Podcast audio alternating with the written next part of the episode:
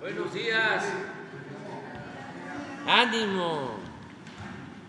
Ánimo. ¿Por qué están así, tan callados? ¿Eh? Muy bien, pues vamos a informar sobre seguridad, eh, como lo hacemos cada 15 días, eh, y posteriormente abrimos para preguntas y respuestas. Entonces, vamos a, iniciar con el general Bush eh, en la sección de cero impunidad y luego informamos.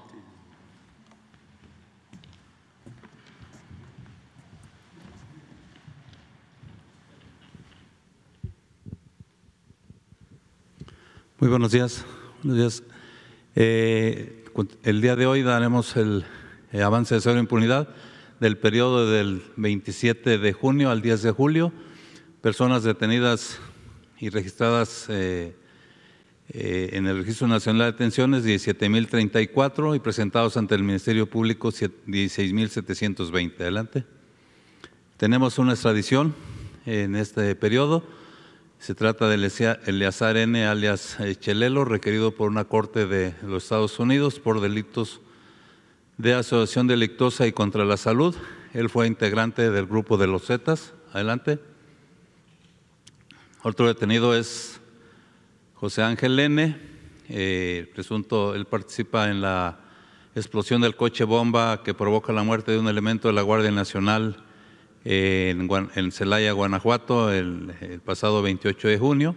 Le considera un sicario del cártel de Santa Rosa de Lima. Adelante.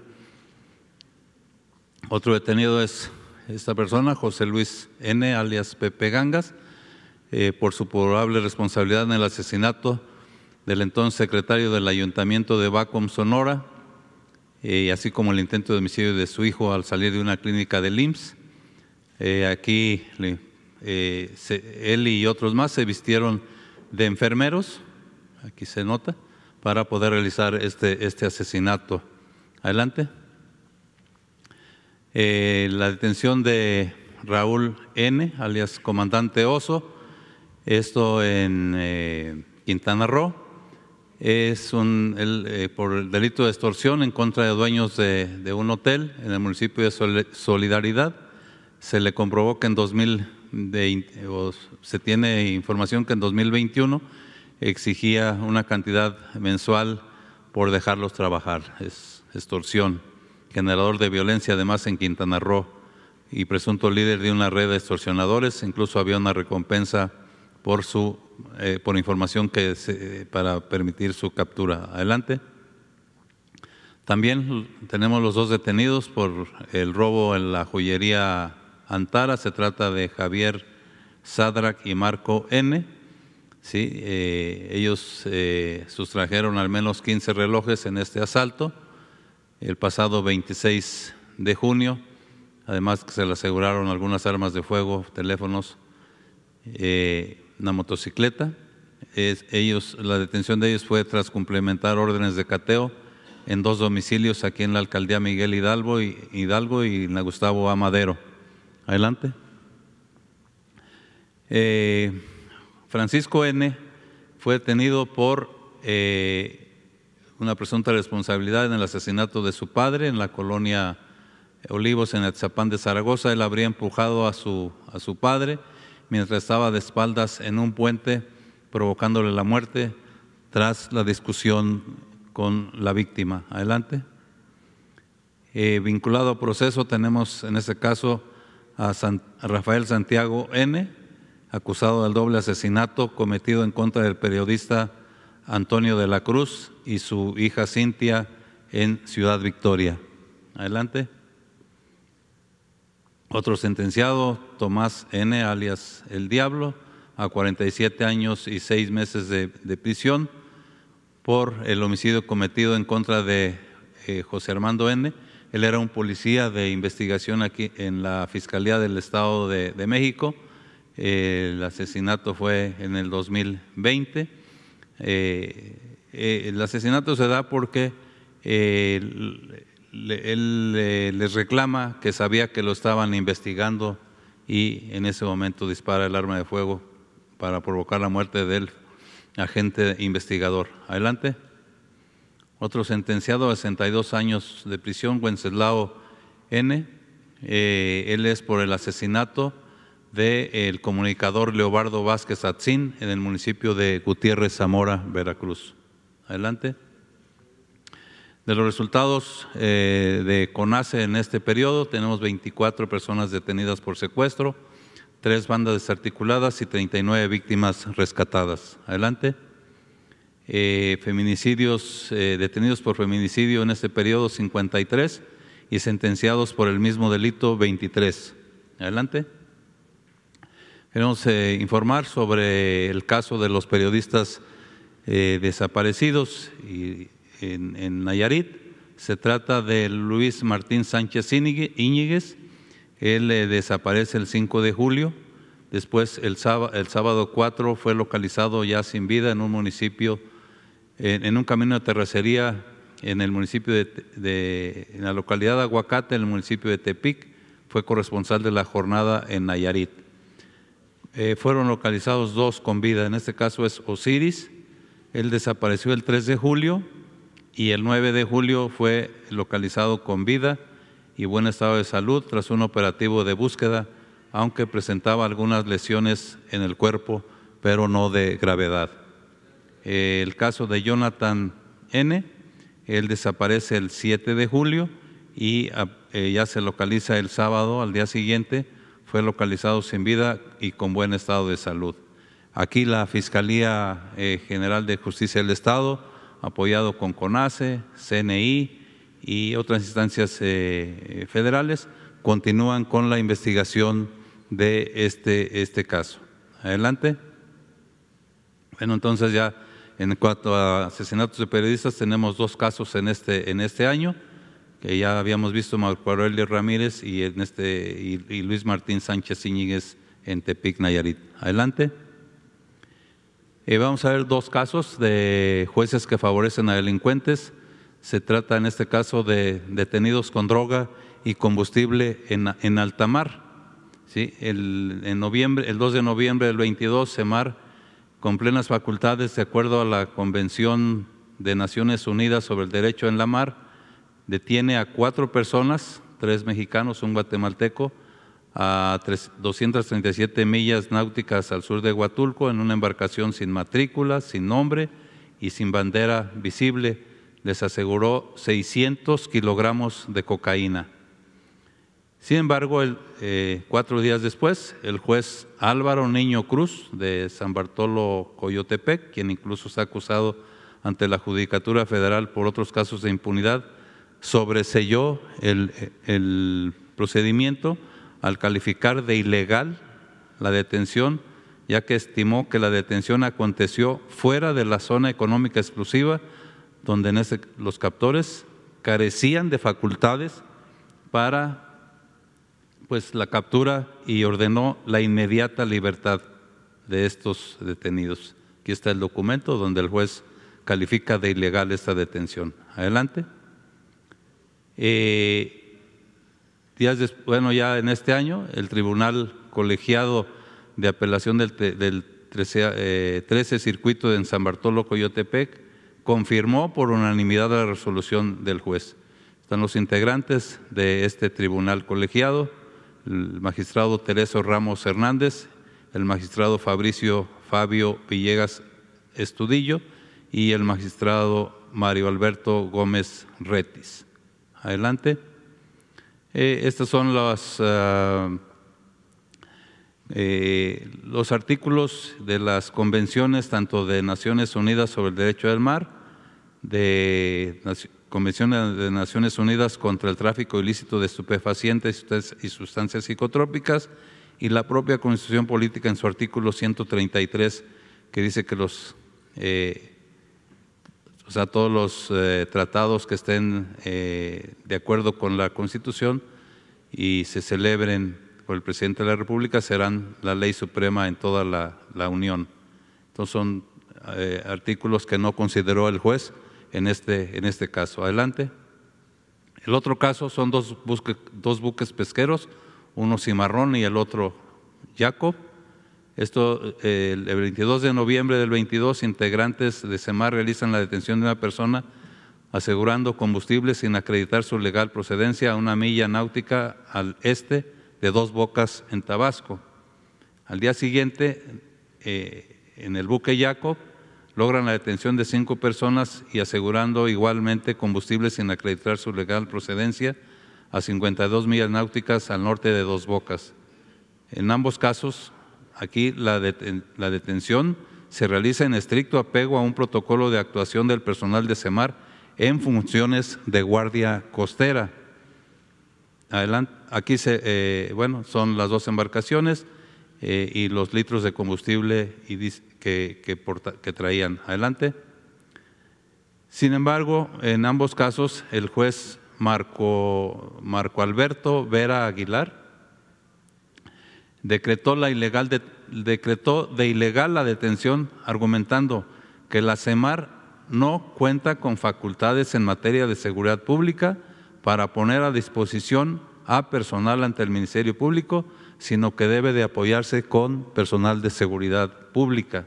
Por ello ordenó la libertad de los detenidos y la devolución de la embarcación a hidrocarburo, desconociendo el protocolo de actuación del personal naval.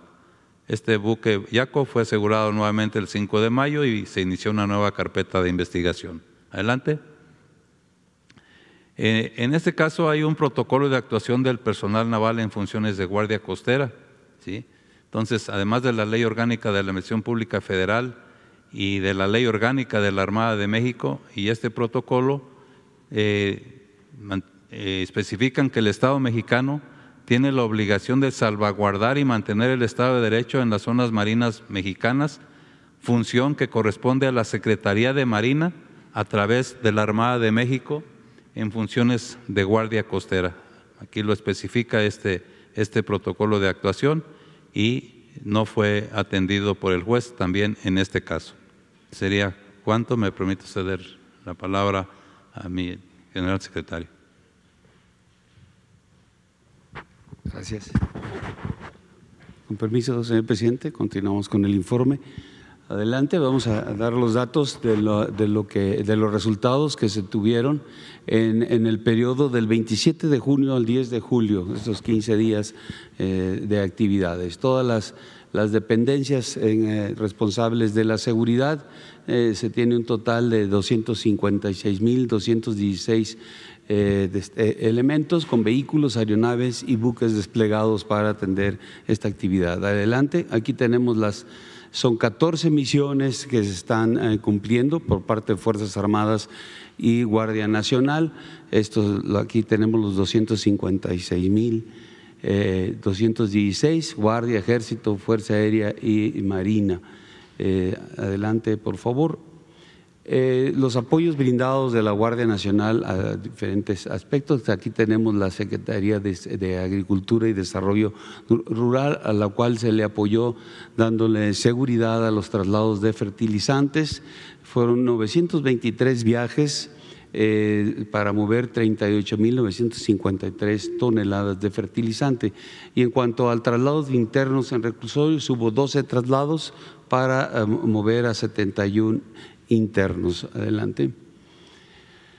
los resultados que tuvimos eh, en el periodo del informe, 303 armas eh, de fuego aseguradas, pero en la administración 42.198 ya es el total.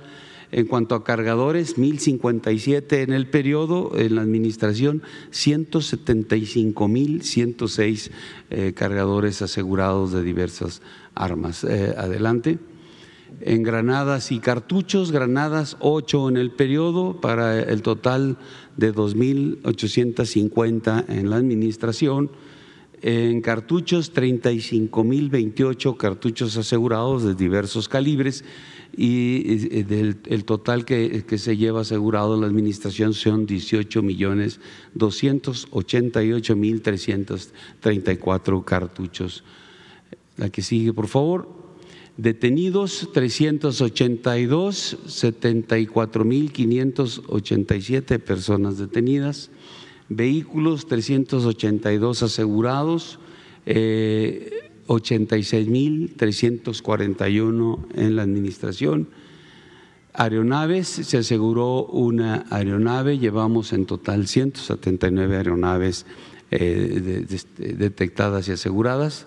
Adelante. Fentanilo, 3.7 kilogramos de fentanilo asegurados en este periodo para un gran total de 7.569.2 kilogramos de fentanilo.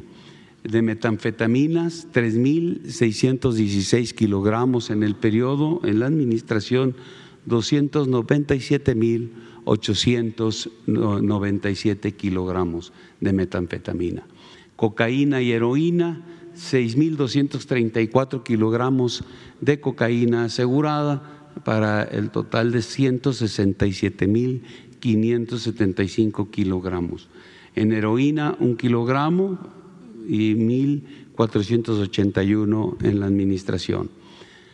En marihuana, 3.663 kilogramos en el periodo y en la administración 715.268 kilogramos. Eh, en moneda nacional asegurado en el periodo 3.081.673 pesos para un total de 597.8 millones de pesos asegurados a la delincuencia y en dólares americanos 268.394 en el periodo y en la administración 130.9 millones de dólares. Adelante. En marihuana, en plantíos de, de marihuana erradicados, fueron 179 plantíos en 15 hectáreas en este periodo y llevamos un total de 67.218 plantíos en 8.948 hectáreas erradicadas. Adelante. En, este, Amapola, 730 plantíos, 114 hectáreas, para un total de 407.326 plantíos en 56.844 hectáreas. Eh, en, en, hoja de coca, tres plantíos en punto 0.3 hectáreas para un total en la administración de 180 plantíos en 59.2 hectáreas. Adelante. Eh, en el periodo se eh, localizaron y destruyeron 48 laboratorios que corresponden a, a, a 58 toneladas de sustancias químicas que se aseguraron en esos laboratorios y que se iban a producir metanfetaminas. Este es el aproximado, 203 toneladas de metanfetaminas que pudieron haberse producido con esta cantidad de sustancias químicas, con las 58 toneladas. Eh, la afectación eh, económica, la delincuencia, eh, son aproximadamente casi 46 millones de pesos. En la administración se llevan 1.788 perdón, laboratorios este, detectados e inhabilitados, 25 toneladas de metanfetaminas, 1.107.6 toneladas de sustancias químicas.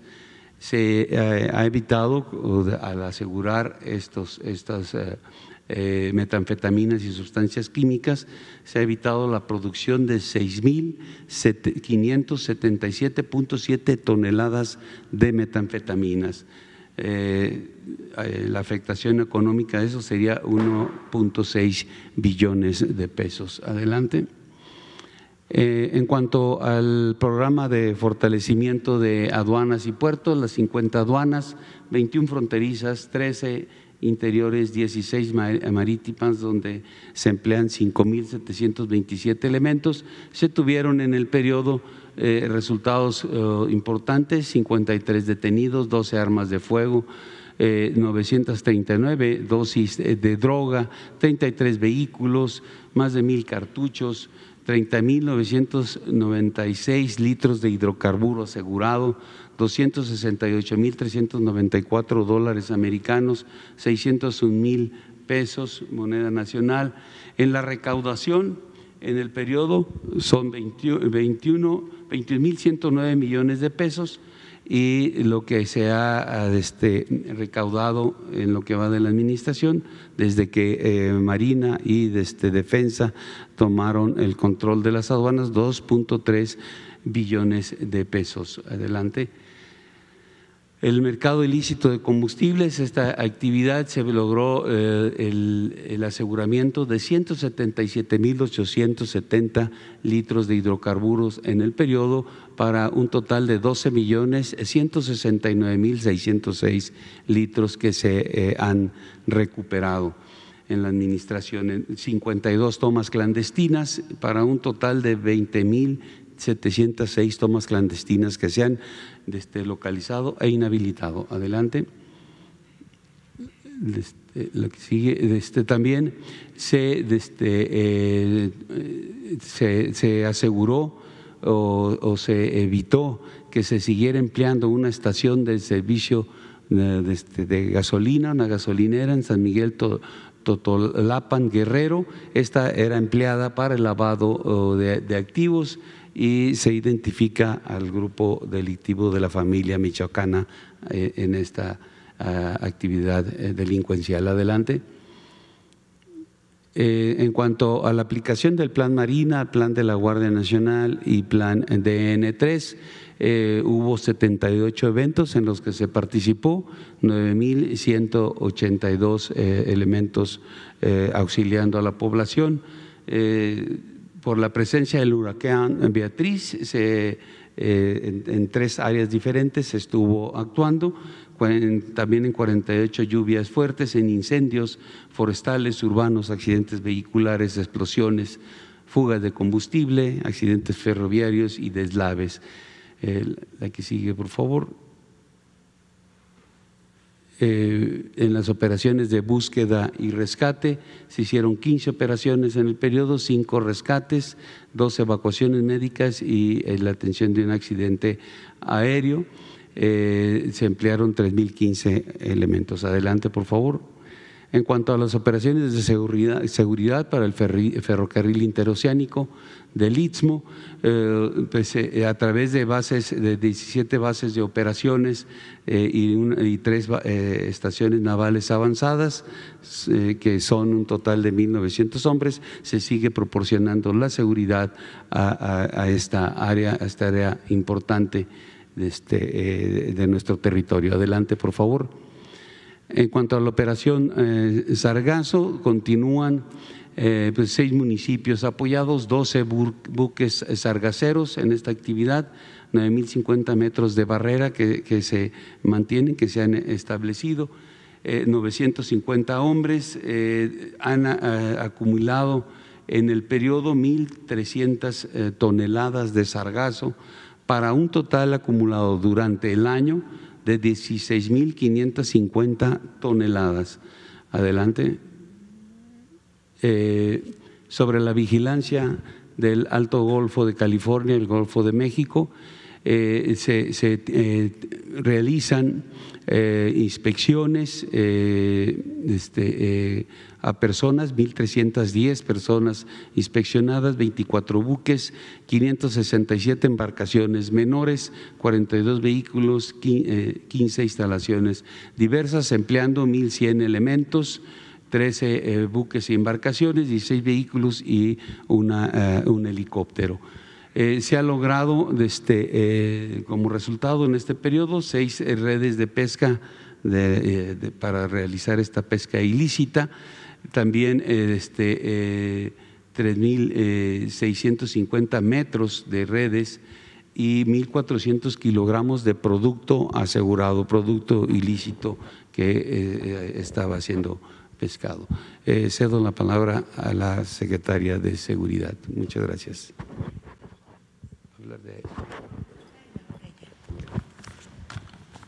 Con su permiso, señor presidente, buenos días a todas y a todos. Ayer en Chilpancingo Guerrero se dio una manifestación originada por la detención de dos personas identificadas como líderes criminales que se detuvieron en posesión de cartuchos, cargadores y drogas y relacionados aparte con diversos delitos en la comisión de delitos en esta región. Los manifestantes se movilizaron para exigir la liberación de estas dos personas pertenecientes a una organización delictiva conocida como Los Ardillos, señalada también por la Comisión de diversos delitos del Fuero Común y Federal. Los dirigentes detenidos son mostrados a continuación en, esta, en este árbol delincuencial que ya tiene muchos años operando en la región. Y aquí también aparecen dos eh, personas de las que estaban haciendo la movilización en la región y que el vocero principal está identificado aquí en la lámina y quien ha organizado este tipo de movilizaciones ya en otros tiempos y que también ya es investigado por parte de las autoridades eh, en esta ciudad. Adelante, por favor. También hay otro líder que se autonombró como presidente de la Organización de Comisarios de Guerrero. Aquí se ve como es dueño de una empresa constructora y cuenta con diversas causas penales y también pues son personas que son eh, afines a los, este grupo criminal conocido como los ardillos. Entonces, estos, eh, se inició una investigación, gracias, sobre los hechos el día de ayer y se dio la instrucción de no caer en provocaciones, porque también se tiene conocimiento de que había mucha gente obligada a manifestarse, porque la directriz es clara de no enfrentar la violencia con más violencia. En la Mesa de Paz y Seguridad en Guerrero acordamos con el gobierno estatal encabezado por la gobernadora Evelyn Salgado que sostengan reuniones con las autoridades municipales y ejidales para buscar la liberación de los servidores públicos retenidos durante la manifestación del día de ayer. Durante todas las horas que se mantuvo la manifestación y tanto las autoridades federales como estatales se privilegió el diálogo y en todo momento, en todo momento se evitó la confrontación. Esto para evitar cualquier tipo de mayor violencia, de cualquier tipo de eh, caer en provocación. Ahora enseguida venimos con las cifras delictivas del mes de eh, junio.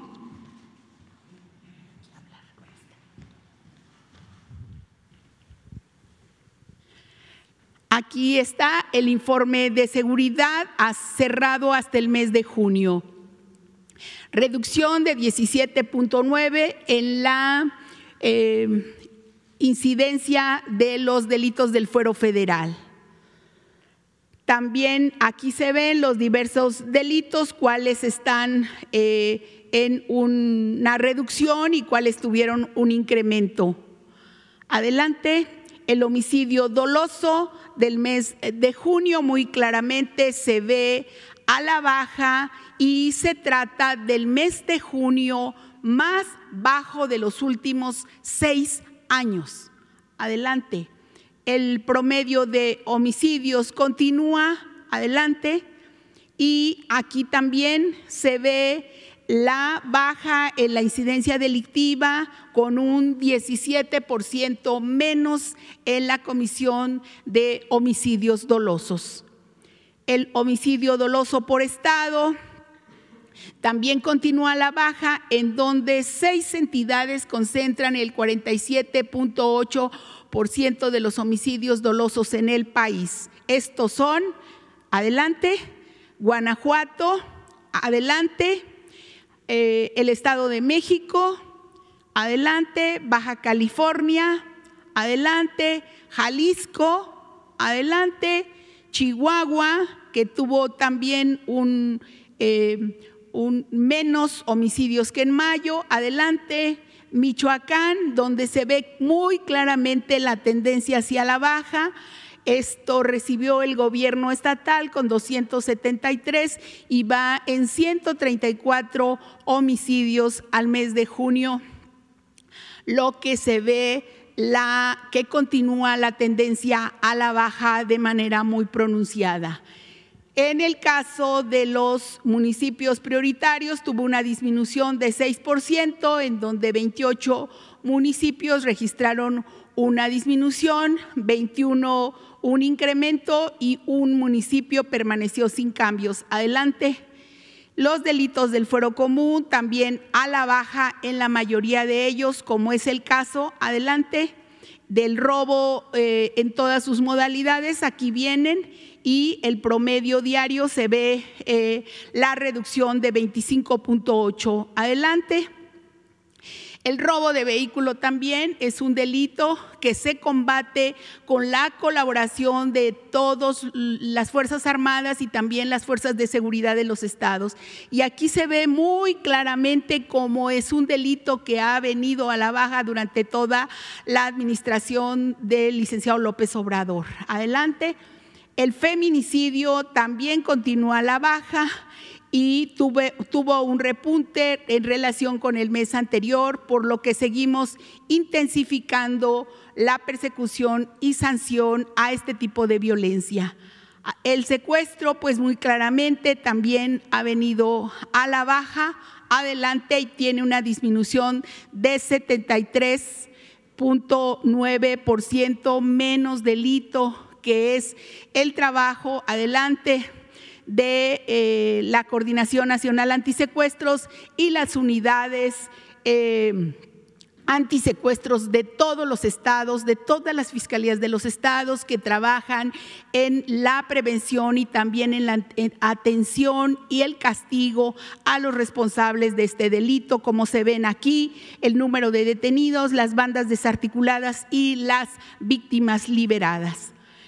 En el caso de la extorsión, que continúa siendo un reto, este mes tenemos una baja, pero seguimos trabajando para contener este delito en coordinación con los gobiernos de los estados. Eh, aquí vienen algunos avances en las mesas de paz, como es la atención a los eh, puntos de venta de droga, a la verificación de los giros negros, también las visitas a los centros de rehabilitación de adicciones. Adelante.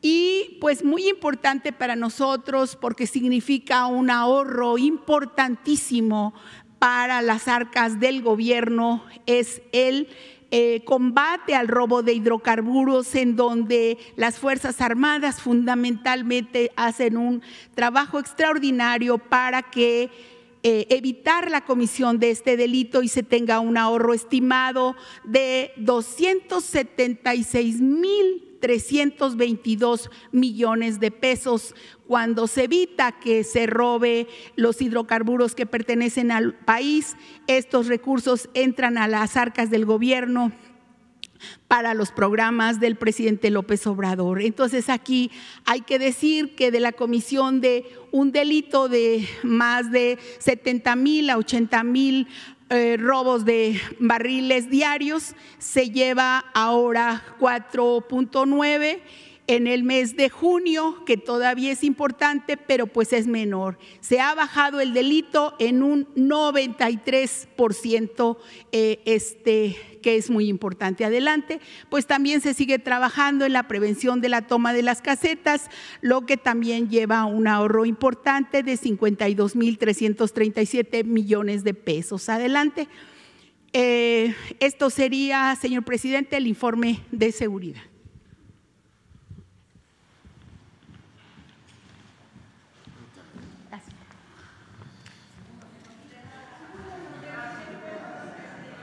Ah, quedó una compañera, Berenice.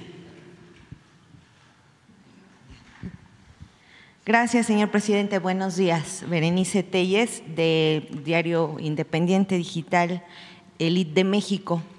Eh, pues mi pregunta es, el, día de ayer, eh, pues se eh, dieron un comunicado este frente que se está generando en la oposición, donde mencionan que ellos tienen un proyecto de país, es un proyecto que ellos denominan proyecto de país y hacen una crítica a, su gobierno, como siempre, presidente.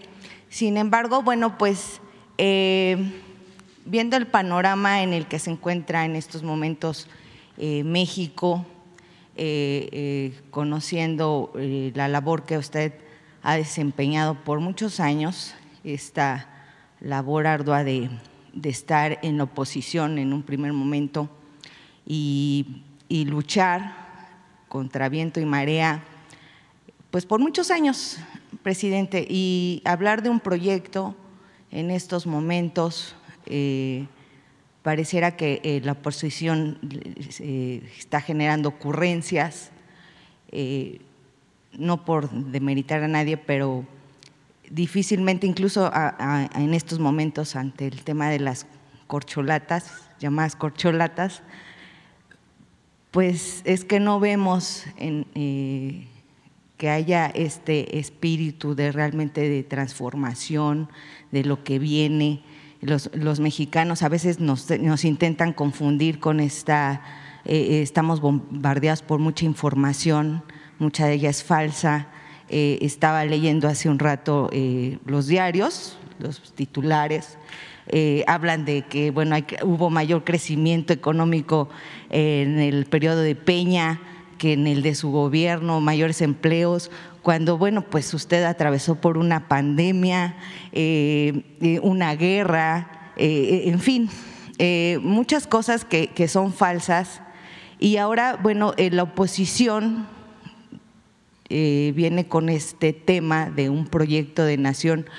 Quisiera preguntarle, el proyecto que usted encabeza nos queda claro a millones de mexicanos que no es una ocurrencia que usted ha venido luchando por la transformación de este país, contra viento marea, como ya lo mencioné, por muchas cosas. Eh, este, desde la oposición no le tocó una oposición cómoda como la que está en ahorita la oposición actual, le tocó una oposición bastante férrea eh, eh, y, pues dura, este, porque no era lo mismo cuando se era perseguido político que, actualmente. Entonces, eh, ¿qué, cómo visualiza qué va a pasar cuando usted se vaya? Ya sé que se lo ha preguntado muchas veces, pero ¿qué va a pasar? Este, eh, ya sé que dice que el pueblo, pero con este bombardeo de información falsa, donde no dicen las cosas como son, donde eh, pues ha sido a, base de mentiras que, intentan sostener algunos privilegios con los que todavía cuentan. ¿Cómo visualiza? ¿Qué, qué, va a pasar cuando usted se vaya? Podría mm, decir que, parafraseando al presidente Juárez, podría repetir que el triunfo de la reacción es moralmente imposible. El triunfo de los conservadores es moralmente imposible. Hablando de sus proyectos o del proyecto que mencionan, desde luego no está escrito ni esbozado, pero es cosa de imaginar cuál es su proyecto en la fachada, porque en el fondo su proyecto es robar. Pero en la fachada Su proyecto es utilizar al gobierno para servirle a las minorías.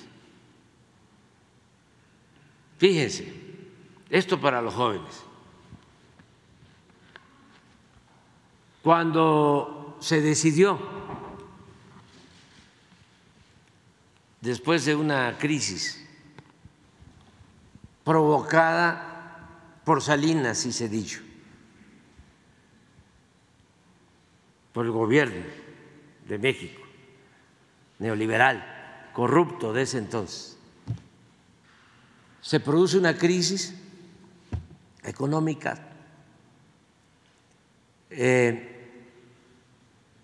y se decide rescatar a los de arriba con el sofisma, la mentira de que si se rescataba a los de arriba, esto iba a tener un efecto favorable para rescatar a las pequeñas y medianas empresas. Las pequeñas empresas siempre las han utilizado como bandera, las pymes, siempre hablan de eso. Pero en nombre de las pymes, ellos son los que se aprovechan los de mero arriba, los de la cúpula. Entonces deciden rescatar a los de arriba, banqueros, grandes empresarios, y firman pagarés para convertir las deudas de estas empresas y de estos bancos en deuda pública, en deuda de todos los mexicanos. Eso es lo que se conoce como FOAPROA. Esto pasó en el gobierno de Cedillo. Bueno, esa deuda está estimada en tres billones de pesos. Cuando Cedillo informó la primera vez de este rescate, habló que nos iba a costar 125 mil millones de pesos y terminó costándonos tres billones. Muchas veces más, al grado de que ya se han pagado cerca de dos billones y todavía hay un billón pendiente. Año con año hay que destinar del presupuesto de 40 a 50 mil millones de pesos solo para pagar los intereses de esa enorme deuda que eh, se va a terminar de pagar 30, 40, 50 años más adelante. Bueno, ¿quién creen ustedes que cuando se aprobó en el Congreso esta operación, esto para los jóvenes, cuando se aprueba esta operación, eh, un 12 de diciembre de 1998, Día de la Virgen de Guadalupe, votó el PRI y el PAN juntos en el Congreso. ¿Quién era secretario de Hacienda? ¿Lo puedes buscar? Porque me puedo equivocar.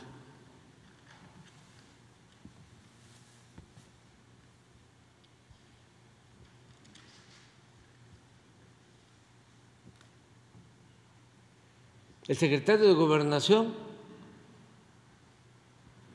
era Francisco Labastida.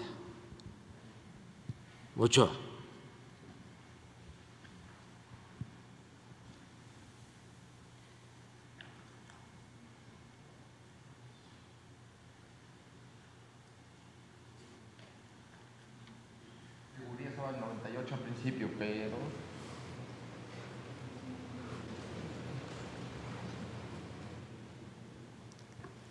Había estado en ese entonces Gurría,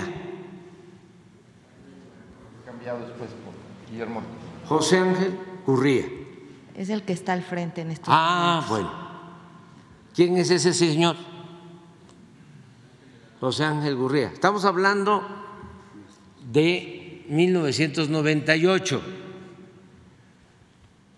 97, 98. Me acuerdo porque yo era dirigente de un partido y me querían convencer y me invitaban a cenar. La Bastida y Gurría.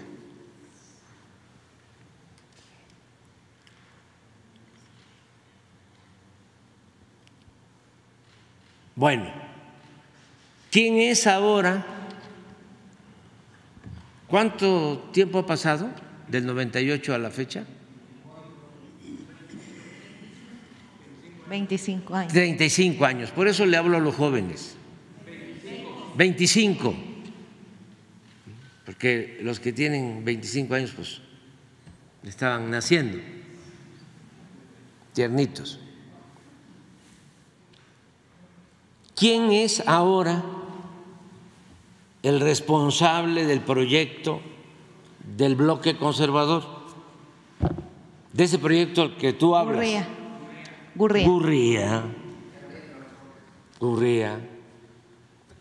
Se le llegó a llamar el ángel, porque es José Ángel, se le llamó el ángel de la dependencia. ¿Qué no pueden buscar a otro?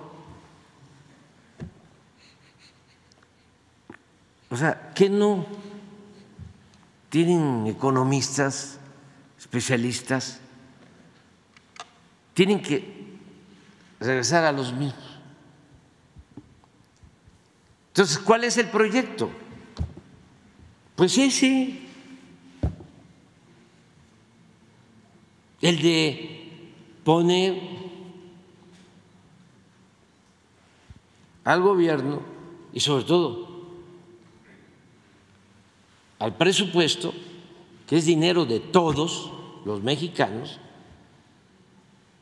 para servir a una minoría rapaz, corrupta. Por eso hablamos del modelo neoliberal, pero la verdad que se trata no de un modelo económico, sino de una política de pillaje, de saqueo, de robo.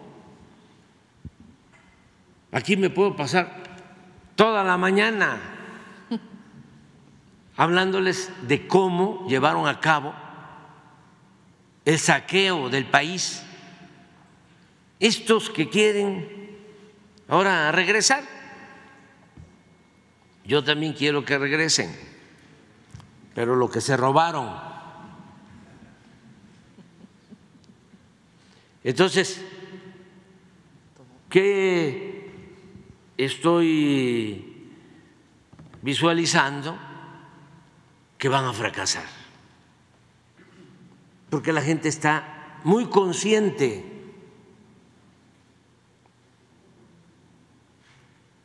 la gente está recibiendo ahora lo que no le daban. Hay gobiernos que dan y hay gobiernos que quitan.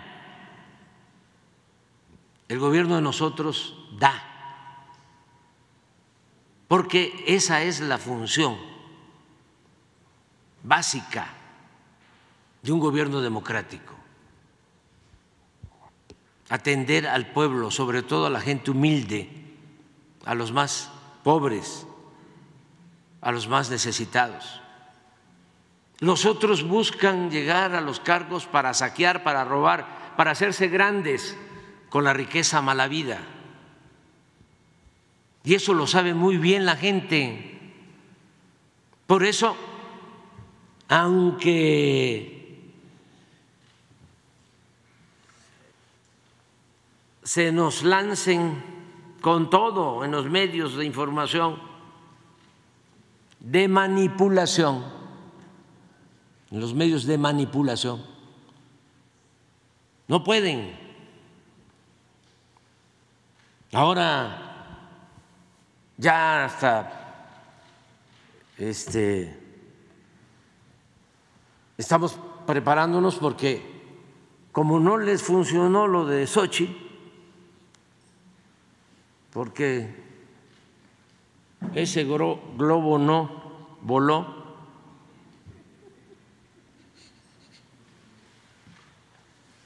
van, ya lo están haciendo, a destinar todas sus baterías, las van a orientar, a enfocar a la violencia. Los conozco muy bien, es que los enfrenté durante años y son predecibles, pues les acabo de dar a conocer lo de Gurría. Yo les aseguro que el 99% de los mexicanos no sabía esto de Gurría.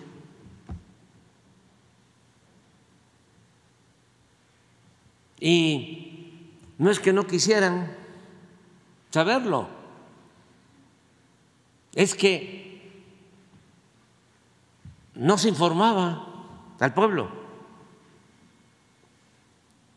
Los medios estaban totalmente apergollados, controlados, y siguen estando. Nada más que ahora existen las redes sociales, existe la mañanera, y se corre la voz. Y la verdad se abre paso. Y llega hasta el más apartado rincón del país. Ya no es lo mismo que cuando ellos tendían los cercos, eran murallas, no pasaba nada, era nada más la opinión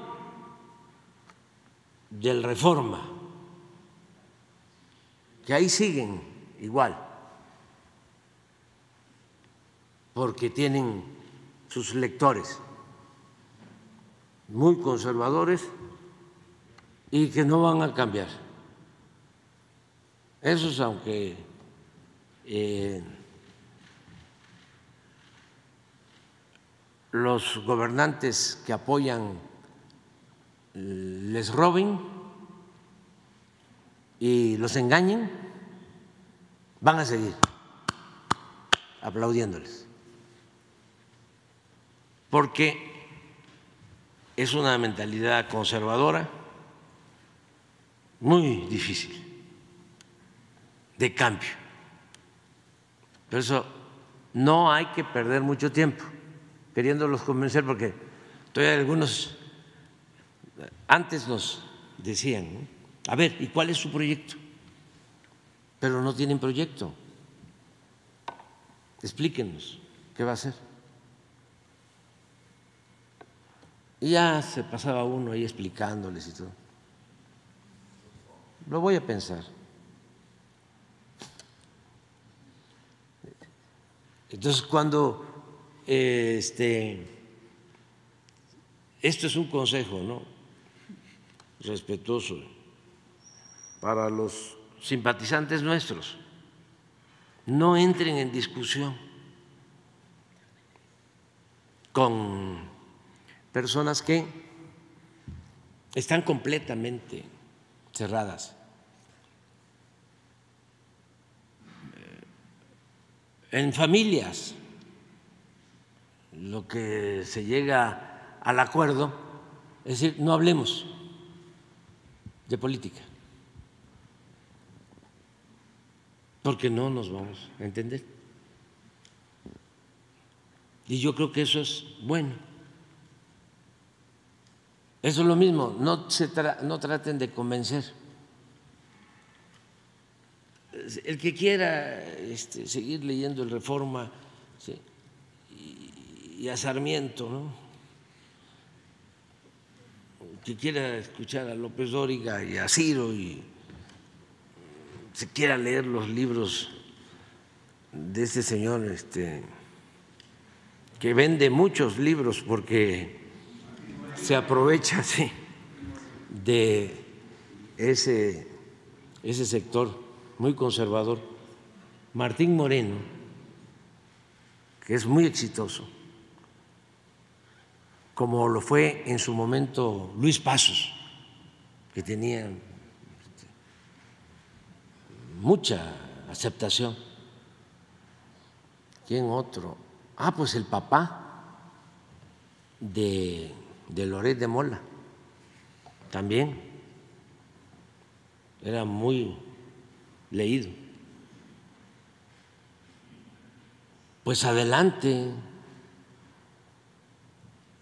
que sigan su camino. Vamos nosotros a, primero, seguir adelante con nuestro proyecto de transformación. Segundo, mantener la convicción de que estamos defendiendo una causa justa, que el país necesitaba una transformación, que eh, la oligarquía había llevado a México a una decadencia que vivíamos un proceso de degradación progresivo en todos los órdenes de la vida pública y que estamos con la transformación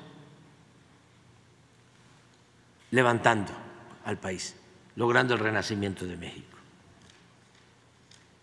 Se recuperó la esperanza de millones de mexicanos que están contentos, que están felices, millones de mexicanos. Los que están inconformes pues son los de la cúpula, los corruptos, los traficantes de influencia y los conservadores. Pero pues nosotros seguir adelante defendiendo nuestros ideales, nuestros principios y tenerle mucha confianza al pueblo, porque la gente es muy inteligente y muy leal, es un pueblo sabio. Lo mejor de México es su pueblo, la honestidad de su pueblo. Si nosotros hemos resistido todas las calamidades, si hemos resistido el saqueo de gobiernos corruptos, como no se ha visto en el mundo, porque así ha sido saqueado México, como pocos países en el mundo, y hemos resistido y estamos saliendo adelante es por la grandeza cultural de México. Y esto, desde luego, tiene que ver con la idiosincrasia de nuestro pueblo. Es un pueblo extraordinario, único. Eso es lo que nos protege. Nuestras culturas nos han protegido siempre. No voy a dejar de decirlo. Soy convencido. Y tiene que ver con las raíces profundas de las culturas y las civilizaciones que se desarrollaron, que florecieron en lo que hoy es nuestro país. Y eso no se pierde, porque no se trata de eh,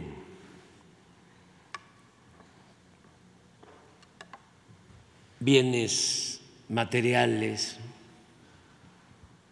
o de edificaciones, de eh, las bellas zonas arqueológicas o el arte prehispánico. No, es el pueblo que de generación en generación ha venido eh, formándose con distintas culturas y por eso somos fraternos los mexicanos, por eso somos trabajadores los mexicanos, por eso somos honestos los mexicanos. Esa es la grandeza. Al que lo dude, nada más que se ponga a pensar cómo es que se van por necesidad nuestros paisanos migrantes a Estados Unidos y allá padeciendo de discriminación, sufriendo, salen adelante y hoy están enviando a sus familiares en México más de 60 mil millones de dólares al año.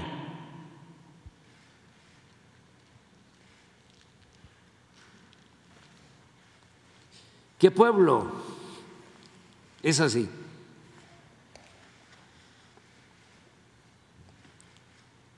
Primero, trabajador. Pero eso no lo concibe el pensamiento conservador. Para los conservadores reaccionarios, el pueblo de México es flojo. Y si está pobre, es porque no trabaja. ¿No han escuchado eso repetidamente?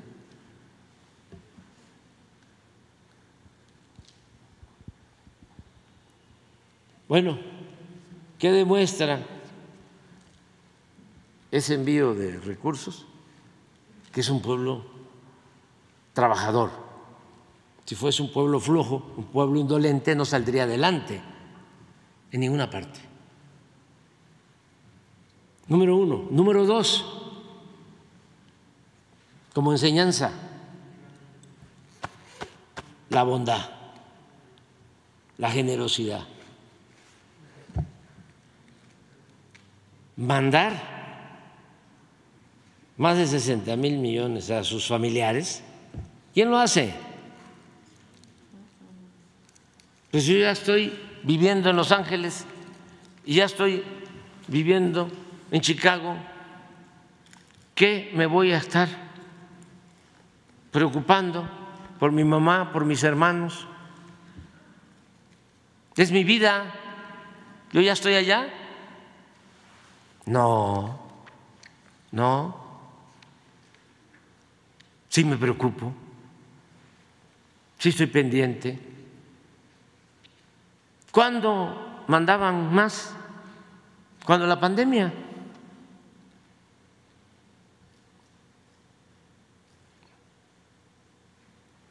Y si se compara con otros migrantes de otros países, no es lo mismo.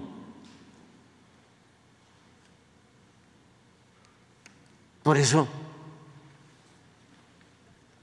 nuestro pueblo es extraordinario y por eso estamos saliendo adelante. ¿Qué estamos llevando a cabo como política económica? Entre otras cosas. Estamos destinando apoyos abajo, en la base de la pirámide, hacia arriba. Todos los programas de bienestar, 600 mil millones.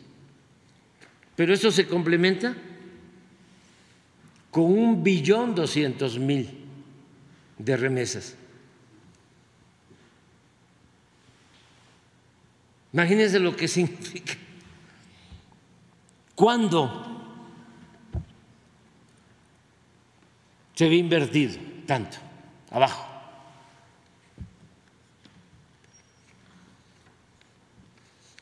Más, pues otras políticas que son distintas a las neoliberales. Por ejemplo, los neoliberales no creían en inversión pública como en el porfiriato. Pensaban que la política económica era entregar concesiones, contratos, subvenciones a particulares, que el Estado no debía promover el desarrollo, y mucho menos invertir en obras públicas, en obras de infraestructura. Y nosotros estamos invirtiendo en infraestructura, en obras, y esto combinado con la inversión extranjera, pues está reactivando la economía y está generando muchísimos empleos. Tenemos tercer lugar en menos desempleo en el mundo. Somos de los países con menos desempleo en el mundo. ¿Cuándo se había visto eso? ¿Cuándo se había visto en los últimos 40, 50 años incrementos salariales como los de ahora? Por eso vamos muy bien y hay que tenerle confianza a la gente, aunque se desgañiten los conductores de radio, de televisión, insultándonos, eh,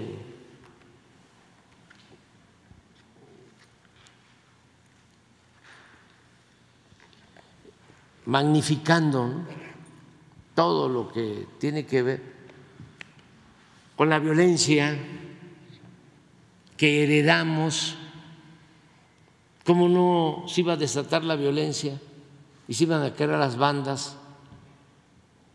Sí, se promovía la violencia desde el Estado, había un narcoestado,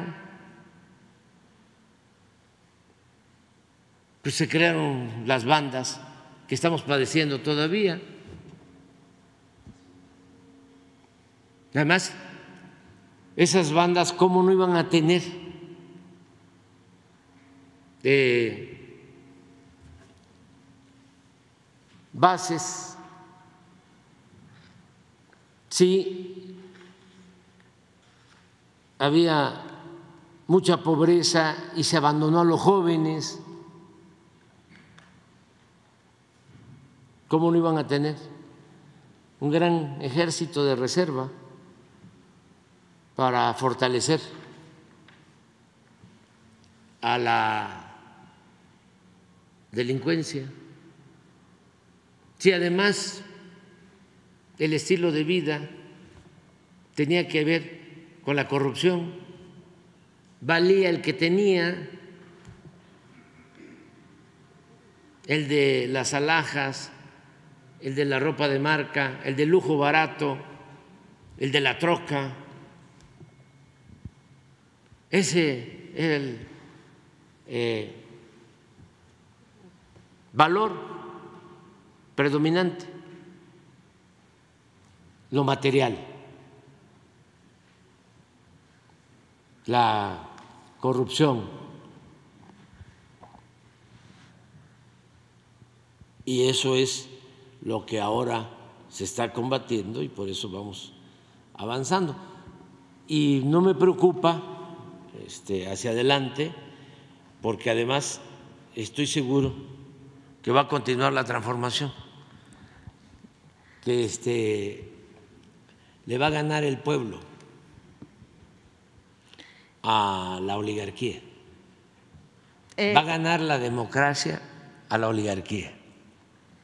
el- más bien la preocupación es el, la, eh, pues el que no sea un personaje como, como usted, presidente, con esta eh, trayectoria de lucha, con esta conciencia social, porque es algo que, que no cualquier líder eh, lo trae o, lo, lo puede, o concibe eh, un país, una nación, como usted lo ha hecho durante muchos años. Más bien esa es como la preocupación con- al referirnos a las Pero corcholatas. deben de tener la tranquilidad quienes eh, simpatizan con la transformación de México, que los sustitutos son muy buenos. Es gente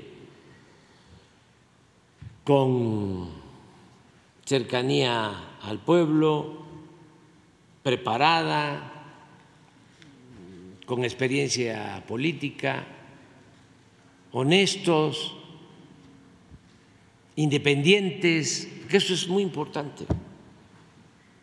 Es que la señora Xochitl Gálvez, pues es Fox, es Salinas, es Claudio X González, es Roberto Hernández. Entonces entran así, los imponen y entran atados de pies y manos. Son peleles, son títeres,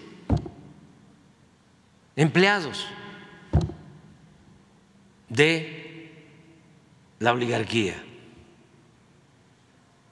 En cambio, los que van a, recibir el bastón de mando del movimiento de transformación al que voy a entregarle el bastón de mando, hombre o mujer, eh, pues van a tener eh, autonomía, van a ser independientes, van a tener solo como amo al pueblo de México.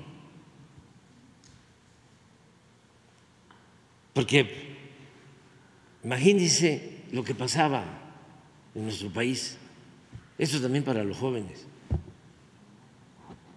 Cedillo entrega los ferrocarriles luego de este desastre del Fogapro y se va de empleado a la empresa de ferrocarriles que se beneficia con la privatización. Se va a trabajar con ellos. Calderón hace lo mismo. Se va de consejero de Iberdrola.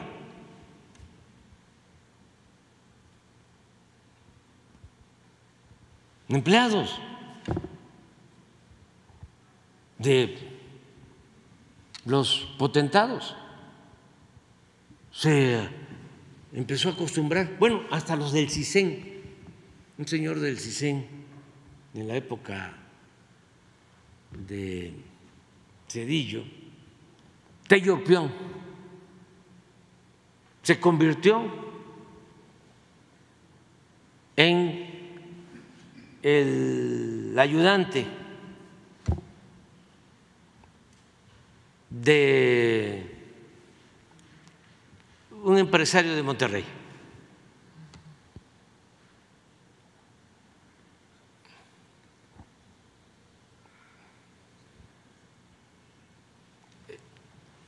Los políticos pasaban a ser asesores de los grandes empresarios. Si trabajaban en el área de seguridad, se iban a las empresas. No los menciono porque ya algunos fallecieron y por respeto. Los técnicos, la secretaria de Energía con Cedillo, también a Iberdrola. Los directores de Pemex, empresas también petroleras extranjeras, privadas. El hijo de don Jesús Reyes Heroles. Jesús, que fue director de Pemex. Y como dos o tres a trabajar. Empleados. Entonces, cuando hay un proceso democrático en esta etapa nueva, pues van a trabajar para servirle al pueblo, no para servir a una minoría. Hay que tener confianza de que va a continuar la transformación y tenerle confianza sobre todo al pueblo, a la gente. Y sí, la verdad, aturden en la radio, la televisión, los expertos, los que participan en los programas de opinión en Televisa y en todos los medios, ¿no? Televisa en sus mesas de diálogo, debate,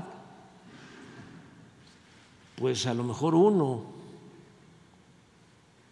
de diez,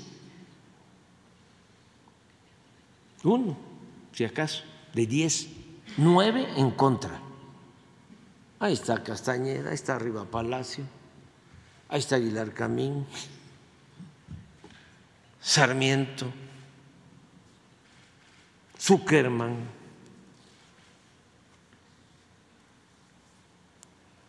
Etcétera, etcétera, etcétera. A eso mismo, a eso. Les dan línea.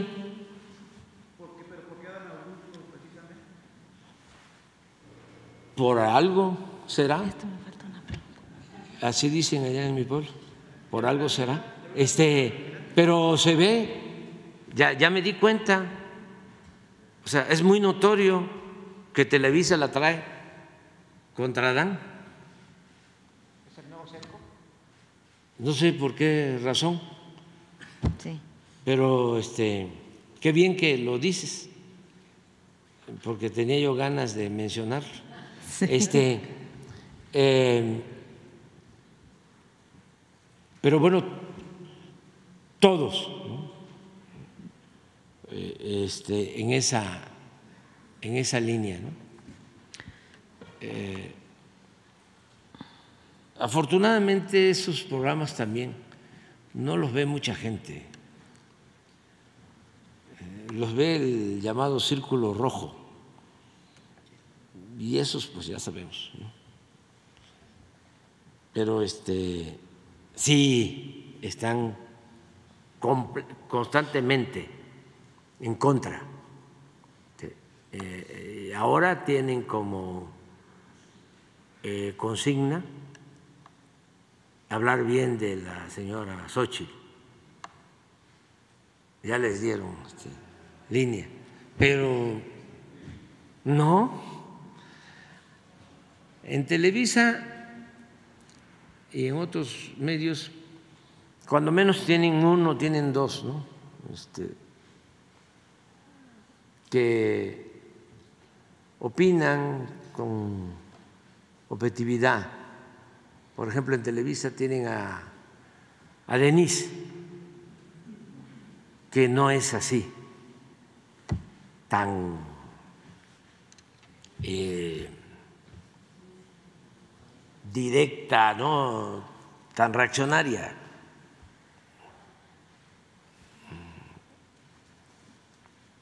tan obediente, tiene este criterio propio.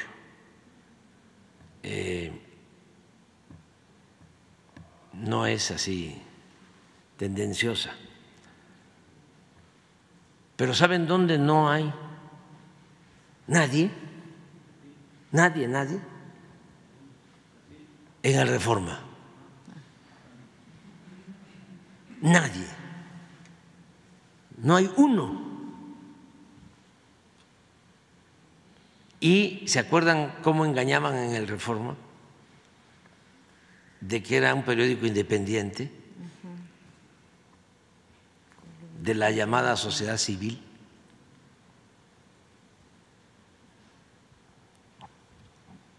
Ninguno. No, si me dices latino, pues ahí ni hablamos, pues. Pero, ¿eh? Pues debe ser parte de lo mismo. Sí, parte de lo mismo. Este, pero la gente se da cuenta, así como te das cuenta, tú, se da cuenta la gente, ya no es como antes. Y aplica la frase de Ponciano Arriega, entre más me golpean, más. Digno me siento. Cuando empiecen a ver que me están aplaudiendo, este, qué bien está la economía, qué bien el que se esté fortaleciendo el peso, qué bien que aumenten los salarios, qué bien que no haya desempleo, qué bien que se esté ayudando a los pobres, qué bien que no haya corrupción Qué bien que esté bajando la violencia. Qué bien que se garanticen las libertades. Qué bien que ya no hay un Estado al servicio de una minoría. Qué bien que ya no hay un Estado dedicado a proteger a la delincuencia. No hay un narcoestado entonces, cuando empiecen a escuchar eso, preocúpense. Ya transó. Este, ¿cuál era la frase de, de Carranza? Muy buena. Cuando se negoció la salida de Díaz, la renuncia de Porfirio Díaz. Eh, en los tratados de Juárez y se aceptó una presidencia interina de, ¿cómo se llamó el presidente interino? De la, de la Barra, que era porfirista, porfirista. Y la expresión de Carranza, porque Madero había creado ya su gabinete y había nombrado como secretario de guerra a Venustiano Carranza en Ciudad Juárez desde el 1911. ¿Y cuál es la frase de Carranza? Revolución que tranza, revolución que fracasa.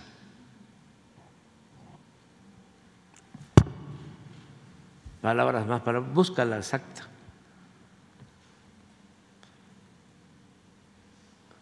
Cuando ya vean que este, me están aplaudiendo mucho, algo está pasando ya.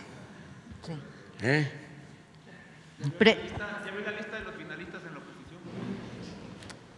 Sí, pero ya, ya. Ya es complemento. Eh, es accesorio. Es aderezos. Además es la señora Xochitl, ya hicieron la consulta arriba. Ya Salinas y Fox y Calderón y Claudio y Roberto Hernández y Diego, eh, ya. ¿Es una farsa? Ya decidieron. O sea, ya lo demás es este, pura faramaya. Es perdida. Revolución que tranza, revolución Perdida. perdida. Es lo mismo. Revolución que tranza, revolución que fracasa. Sí, revolución perdida. Este, presidente, nada más, una última. Eh, lo que pasa es que hay una, eh, una empresa, este, cambiando el tema completamente, es una empresa, una empresa que está solicitando su registro sanitario de un dializador eh, para eh, personas que, que requieren este, este De proceso de diálisis. Sí, el, eh, aunque está contemplado en la ley que eh, los filtros pueden ser reutilizables, ha sido complicado para estas empresas eh, que se dedican a la fabricación de estos filtros que se pueden volver a utilizar, eh, obtener el registro sanitario en la, jo- en la COFEPRIS. Sin embargo, eh, estadísticamente eh, el reuso de estos filtros es seguro, eh, eh, se utiliza en otros países y además eh, representa ventajas importantes en el pues en, la economía, sobre todo para las personas que tienen que real- realizarse este tipo de, de procedimientos, son de dos a tres veces por semana y el costo es elevadísimo. Esta representa una alternativa para, para estas personas. Eh, sin embargo, pues sí han tenido estas empresas dificultades en la COFEPRIS para que eh, se les argumente por qué no se les otorgan los permisos. Bueno, si te parece, este, le das los datos a Jesús. Le tengo toda la confianza, eh, porque es un, servidor público recto, además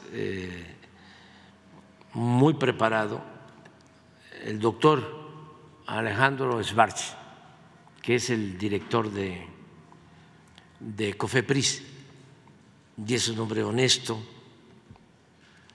eh, joven eh, y de lo mejor.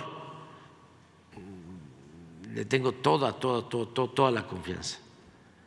Entonces, si él este, ve el tema, si lo analiza, lo que él decida va a ser lo mejor. O sea, tenerle confianza a él, que sí es un hombre recto. Y si, si ve que es posible reciclar, ¿sí? este, y más por tratarse de eh, la atención a quienes necesitan diálisis, eh, lo va a hacer. Seguro que lo hace.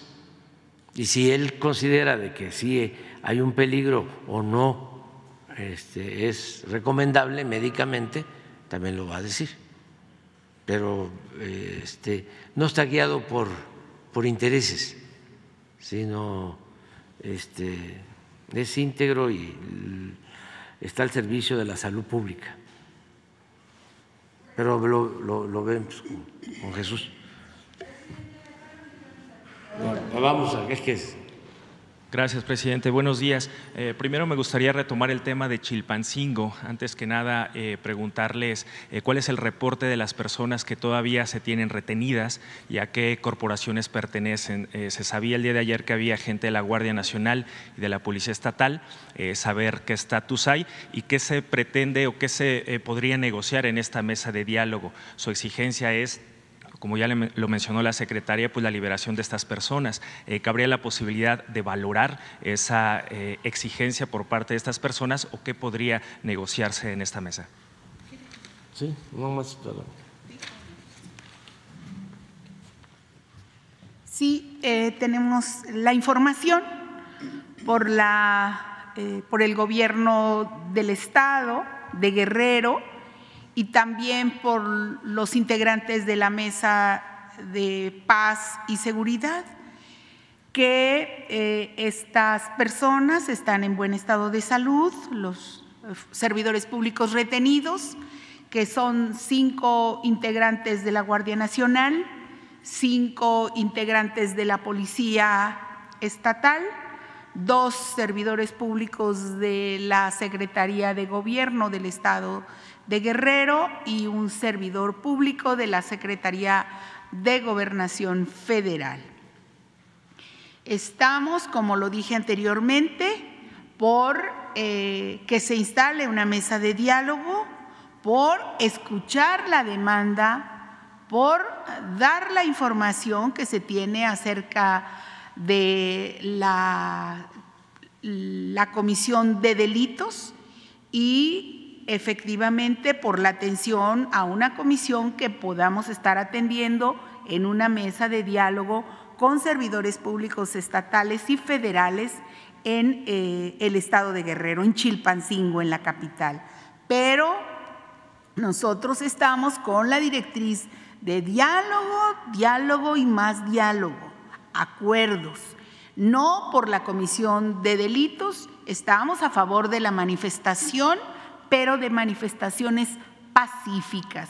De ninguna manera estamos de acuerdo con eh, algunas de las acciones que se han estado cometiendo en el Estado.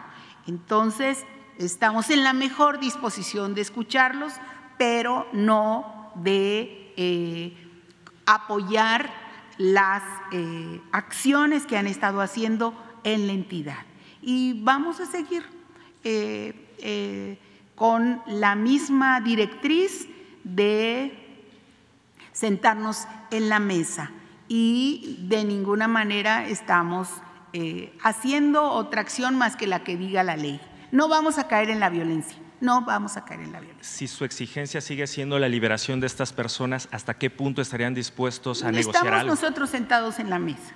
Nosotros vamos a seguir sentados en la mesa eh, viendo la cuestión, pero no es una cuestión que se refiera al gobierno federal o al gobierno del Estado las personas que tienen acusaciones sobre delitos están, eh, la decisión está en manos de un juez que tendrá que decidir cuál es eh, el sustento jurídico que se tiene para estas detenciones, que hecho pues ya hay una vinculación a proceso. Entonces tendremos que esperar el tiempo necesario para que se presenten las pruebas a favor o en contra y se tome una decisión por parte del juez en esta materia. Secretaria, hablaba de no caer en provocaciones el día de ayer, sin embargo, considera que hubo una falta de previsión al implementar este operativo, lo rebasaron en número, tomaron vehículos, tomaron personas, ¿hubo algún fallo? Vamos a seguir diciendo que la directriz de nuestro gobierno no es atacar a una manifestación de personas, eso no lo vamos a hacer.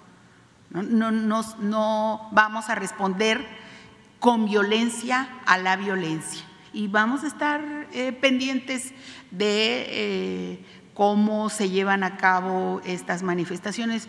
Nosotros entendemos que ellos tienen una exigencia y nosotros también tenemos una exigencia de poner paz y tranquilidad en la zona. Las personas lo que quieren es tranquilidad y no quieren, pues ustedes vieron aquí eh, cómo es que están siendo manipuladas muchas de las personas y se está poniendo aquí en la mesa de manera clara y transparente de quién se trata y quiénes son los responsables. Y están de conocimiento, que investiguen quiénes son eh, los criminales pertenecientes a esta organización. Y Estamos nosotros atendiendo una situación, pero de ninguna manera es eh, lo que usted eh, dice. Nosotros tenemos que detener a los responsables de eh, utilización de armas y de drogas y lo vamos a seguir haciendo y lo hacemos en todo el país. Presidente, y sobre el mismo tema, ¿qué opina de que se haya obligado, como dice la secretaria, a cientos de personas a marchar el día de ayer por parte de esta organización criminal y qué tan profunda sería la base social que tiene este grupo en esta región? Yo quiero hacer un llamado a la gente de esta región de Guerrero, de Chilpancingo, de Chilapa, de estas comunidades, para que eh, no se dejen manipular por eh, quienes dirigen estas bandas que están vinculadas a la delincuencia.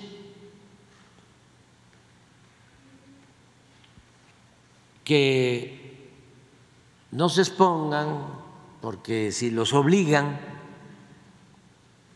y los amenazan, pues que actúen con prudencia, con cuidado, que no este, se confronten con los dirigentes de estos grupos, que se queden callados, pero que eh, no eh, se dejen eh, manipular. porque es una práctica de algunos grupos de la delincuencia.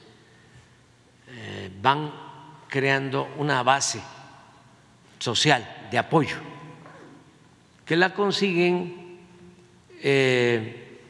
a través de las mismas autoridades de los gobiernos anteriormente eh, les entregaban despensas y ellos repartían las despensas, los líderes de la delincuencia, lo que pasaba también cuando estaba en su apogeo el huachicol, que eh, los jefes llenaban pipas de gasolina robada y le permitían a la gente pobre recoger gasolina en bidones. Y así se hacían de una base, al grado de que llegaba eh, la Marina, el Ejército, ahora la Guardia, y los agredían. Salía la gente. Esto pasa también en algunos lugares de la Lacandona, en donde también está la delincuencia, y tienen una base. Llega un avión con cocaína y hay que ir rápido, pronto, al decomiso, porque si no llega la gente y protege el avión para que no haya decomiso. Todo esto lo encontramos y hemos ido avanzando, avanzando, avanzando. La gente no quiere eh, ser utilizada por la delincuencia. Además, ya no hay motivo. Primero, porque se está atendiendo a los pobres, como nunca. Y eh, los de Guerrero de esta región lo saben, y yo no digo mentiras. Ahí en Guerrero es donde más apoyos sociales están llegando a las eh, zonas más pobres. Solo les doy un dato. Eh, en Guerrero se entregan fertilizantes gratuitos a todos los productores. Es el estado del país que más fertilizantes recibe, en donde más se ayudan los campesinos. Y eh, se entregan las pensiones a los adultos mayores, a personas con discapacidad, muchas becas, mucha atención a la gente pobre. Entonces ya no es como antes, de que el pueblo estaba en el abandono, que no se volteaba a ver a los pobres. Y lo segundo, que es también muy importante, ya no hay corrupción porque antes, pues, si robaban arriba, podían decir los jefes de las bandas de delincuentes, si roban arriba, si viven en las lomas, si tienen departamentos en el extranjero, si tienen cuentas de ahorro en paraísos fiscales, este, ¿por qué nosotros no? Pues ya no es así. Porque nosotros no somos ladrones. Entonces, ¿qué le digo a la gente? No se dejen manipular. Y eh, nosotros no vamos a ser rehenes de nadie.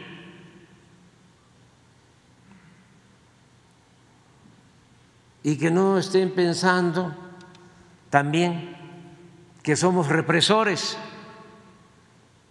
como eran los de antes. No, no este, hay tortura en este gobierno, no hay masacres, no hay desapariciones, no. La instrucción que dio Rosa Isela y que fue apoyada por el Gabinete de Seguridad es no caer en una provocación, porque Puede ser que los jefes anden buscando eso, nada más que eh, no se va a enfrentar como lo dijo Rosa Isela, la violencia con la violencia. El mal no se puede enfrentar haciendo el mal, el mal se enfrenta haciendo el bien. Y pedirle a la gente que ayude y que los deje solos, que los deje solos, eh, porque eso no eh, es bueno. Y también decirle a la gente de Guerrero y a los que van a viajar hacia Acapulco que si toman la carretera, pues que eh, nos eh, comprendan, mm, que nos ayudan, este, si tenemos que eh, padecer un poco, eh, que ofrecemos disculpas, pero que es lo mejor, lo mejor como se está actuando. Que no hay impunidad para nadie y eh, no hay violencia. Imagínense que ayer eh, se les enfrenta, traían armas. ¿Armas de este, fuego? Sí, sí. Y este se les enfrenta y hay muertos. Las desgracias más grandes. No, no. Eh, gobernar, como lo mencionó Rosicela, es dialogar. Si traen una demanda justa, claro, que se les atiende. Pero no, es que eh, se detuvo a dos personas, eh, hay un proceso iniciado por un juez que tiene que ver con el Poder Judicial, no tiene que ver con el Ejecutivo. Y, a ver, sáquenlos. ¿Cómo? Por eso preguntaba qué se puede negociar en esta mesa si es una cuestión de justicia, porque hablaban de caminos y de este, programas sociales, porque ese es el discurso aparente, pero ando buscando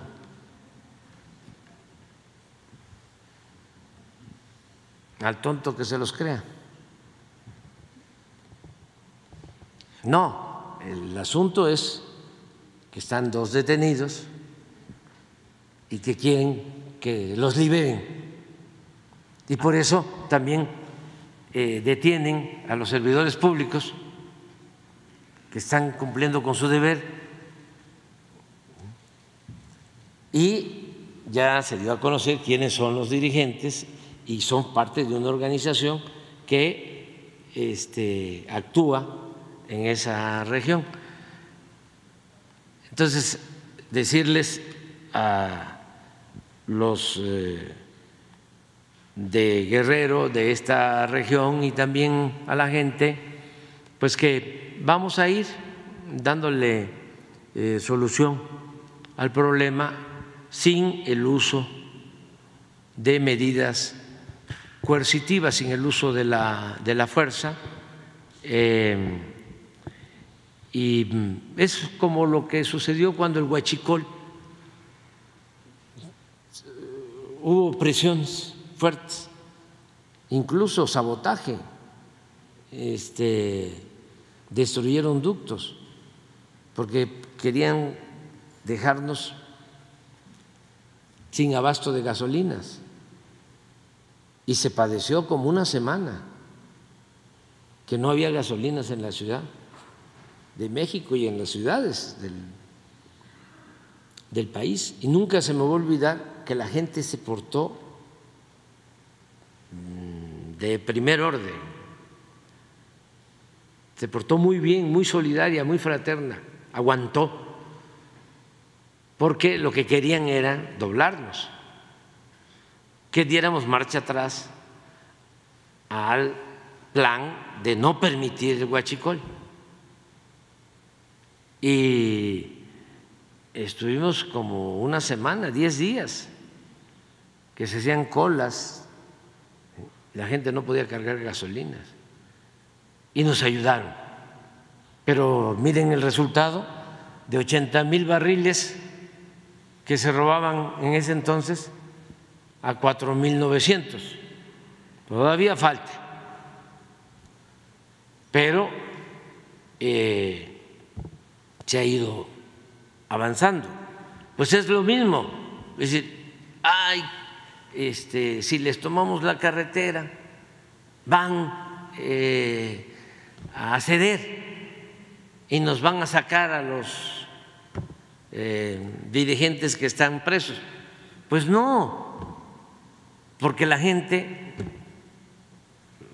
nos va a ayudar y ni modo, hay que buscar este, alternativas para rodear donde esté el bloqueo, pero no ceder.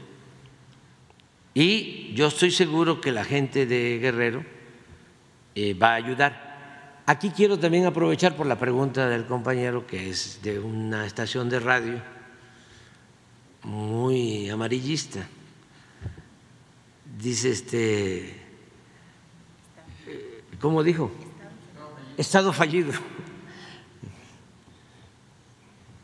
Hay mojo maestro, dirían en mi pueblo, en Tabasco. No, este, si no es el tiempo de Calderón, cuando en la radio esa se dedicaban a quemarle incienso, a aplaudir y a callar. Entonces sí, no era un Estado era un país fallido, era un narcoestado.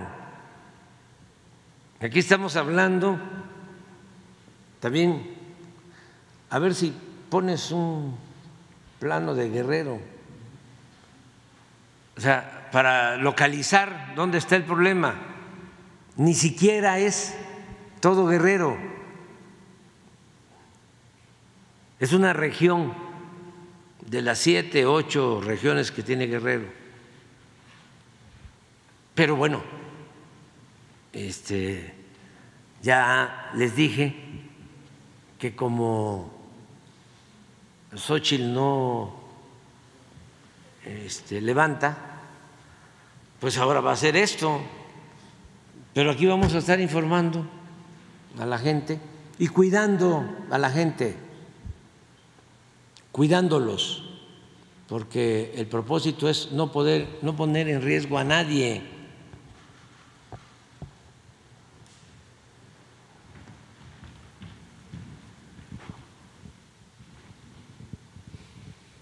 Esta es la zona.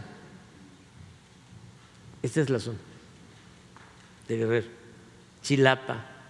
Aquí eh, se permitió eh, que este grupo se fuese eh, consolidando con el apoyo de autoridades, les daban despensa, los apoyaban, toda esta zona. Porque incluso por acá Tlacotepec, es otro grupo.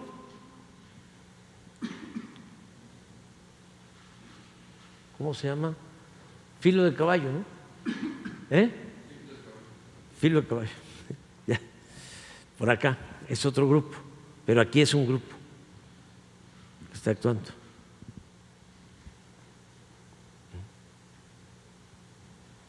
Pero miren, esta es bueno, aquí, aquí está Acapulco, de la Costa Chica. Estos llegan hasta la montaña, pero a la montaña baja. La montaña alta, ¿dónde está Tlapa? Aquí. Es otro, es otra región, muy grande, muy pobre, es la que tiene más pobreza de Guerrero y de, del país, que aquí estamos eh, ayudando bastante. Aquí nada más en Tlapa, dos hospitales, uno para niñas, niños con discapacidad del Teletón, que nosotros estamos apoyando, que ya está en construcción, y otro más que va a iniciarse porque la mitad de lo que recibimos de la venta del avión presidencial va para un hospital aquí. Aquí estamos destinando a, estas, estos municipios mil millones nada más en caminos. ¿Saben de dónde sacamos los mil millones? De lo que recogimos por los contratos que les entregaban a las empresas de mantenimiento de carreteras se hizo una eh, rebaja, un recorte, y esos mil millones los estamos invirtiendo aquí.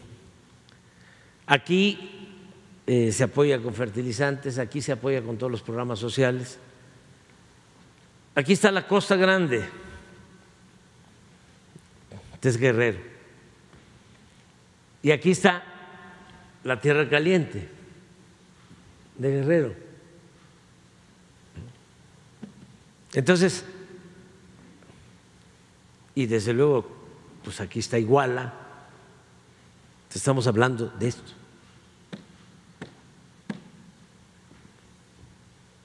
No es todo Guerrero. Claro, aquí eh, pasa la carretera de México a Acapulco. Entonces toman esto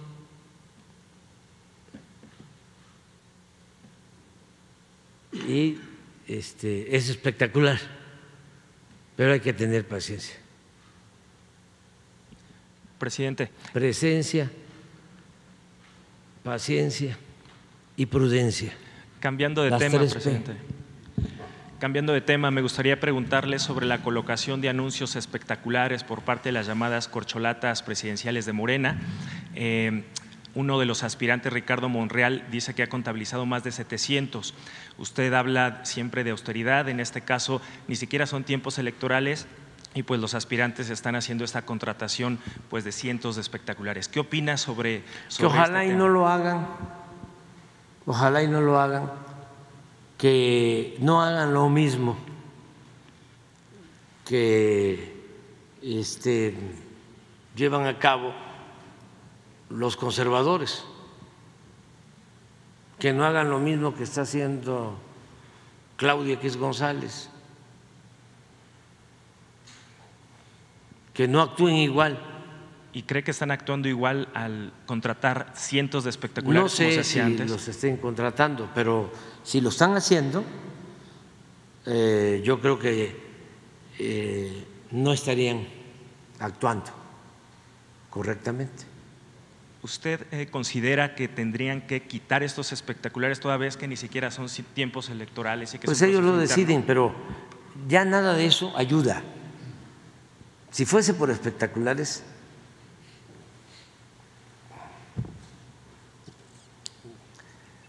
este, yo hubiese levantado Sochi. La última encuesta que vi trae 15 puntos. O sea, y vaya que le han apoyado. Hablábamos de una mesa de Televisa de estas de análisis, media hora le dedicaron. Media hora.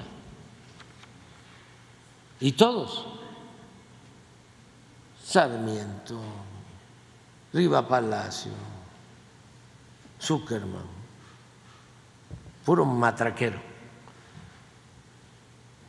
Si fuese por eso, y en la radio y en los periódicos. No, no, no, no, no, ya eso no funciona. También no funcionan los publicistas. Que no les hagan caso. Los publicistas no tienen conocimiento de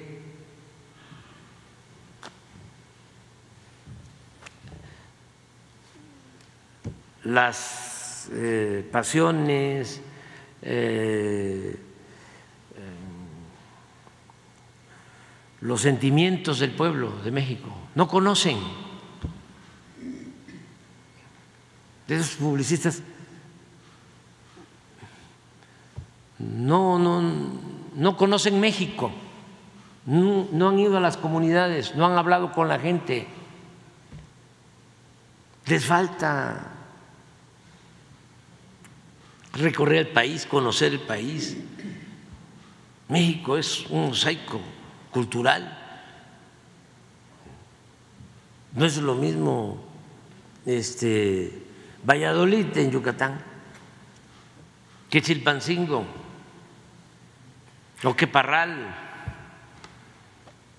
o que San Quintín. Son muchos Méxicos. ¿Qué van a saber estos?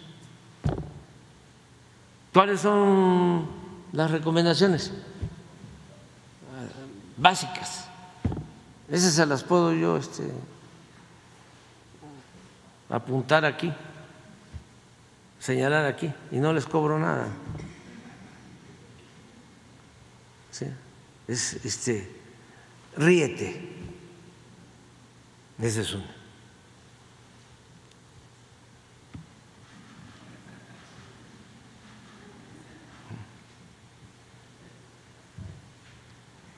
Vístete de acuerdo a lo que le gusta a la gente.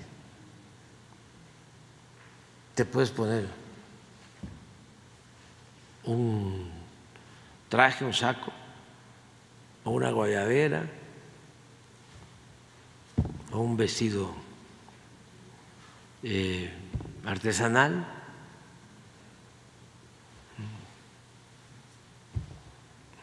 las frases. Hay unos que les recomiendan, habla más del cambio climático. Hay una palabra que está muy de moda, la sonoridad. ¿Ah? Soloridad. Sonoridad. Sororidad. Soro. Sororidad. Sororidad. Imagínense, yo no lo alcanzo a decirlo.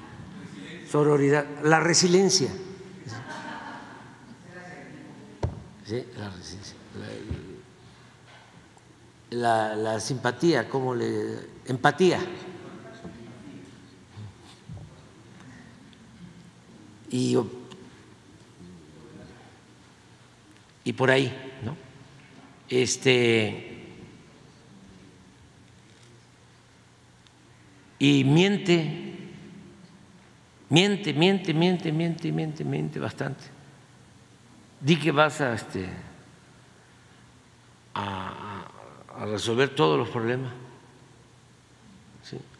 Eh, que le vas a, a construir un puente y si te dicen, este, pero aquí no hay río, les voy a hacer el río. Presidente, los aspirantes han dicho que no han hecho estas contrataciones de espectaculares. Sin embargo, no han transparentado de dónde viene, de dónde cree que vengan y si ellos tendrían la necesidad o la obligación de decir de dónde está saliendo Pues yo todo creo el que dinero sí, para estos pero anuncios. hay que ver si ellos dicen que no, pues ustedes búsquenle. O sea, a Claudio no le van a buscar ustedes, porque es el jefe de ustedes. ¿Usted cree que realmente no sale Sí, de ellos? Claudio es el jefe de ustedes, sí lo creo. ¿Usted cree que realmente no sale del dinero de las corcholatas estos anuncios espectaculares? Puede ser de ellos o puede ser de sus simpatizantes, sí. pero búsquenle ¿Y ustedes. eso es correcto desde su punto de vista? No, no, no, no, no, no, no es correcto. Hablaban del exsecretario Adán, él es el que más anuncios tiene, por ejemplo. A lo mejor por eso lo están atacando los de Televisa y ahora ustedes.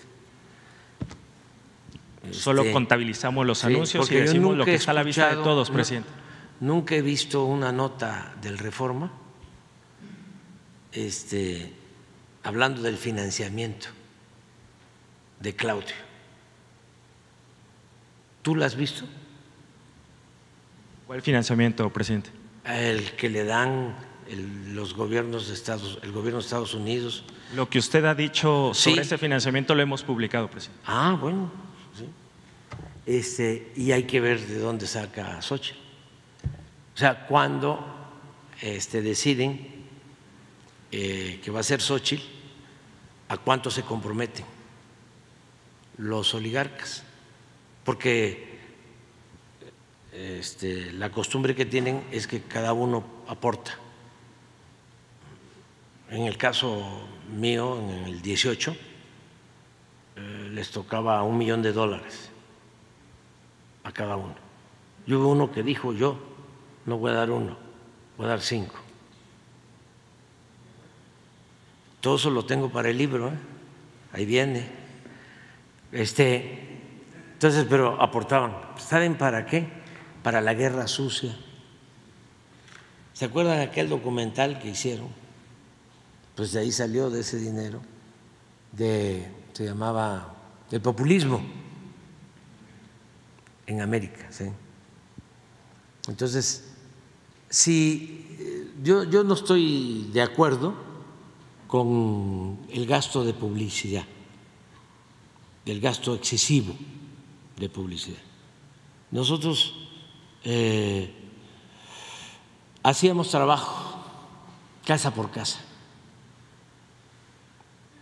Yo empecé eh, subiéndome a los camiones y entregando volantes en Villahermosa, en el 88.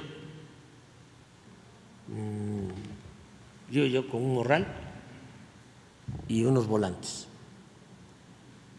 Y eran camiones urbanos y estaba en una parada y le pedía yo permiso, oportunidad al chofer y me decía que me subiera.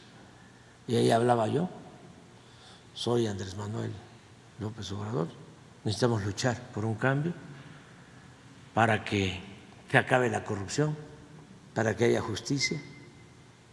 Les dejo esto ayúdennos, vamos a hacer el cambio entre todos. Ya me bajaba por la puerta de atrás y me quedaba ya en la parada. Venía el otro camión y volví a hacer lo mismo. Como en dos horas hablaba yo como con 400 gente. En cada camión iban 40. Y pues una de las satisfacciones más grandes que tengo en mi vida pública es que una vez saqué un aplauso de un camión, que no es fácil, porque cada quien pues viene pensando en sus cosas y va a su trabajo. Entonces, sacar un aplauso, y en aquellos tiempos, no lo olvido nunca. Después saqué otros aplausos en ya em,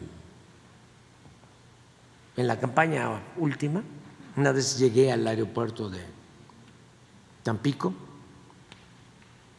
estaba en la sala de espera, familiares, y salí y me vieron y así en general me aplaudieron.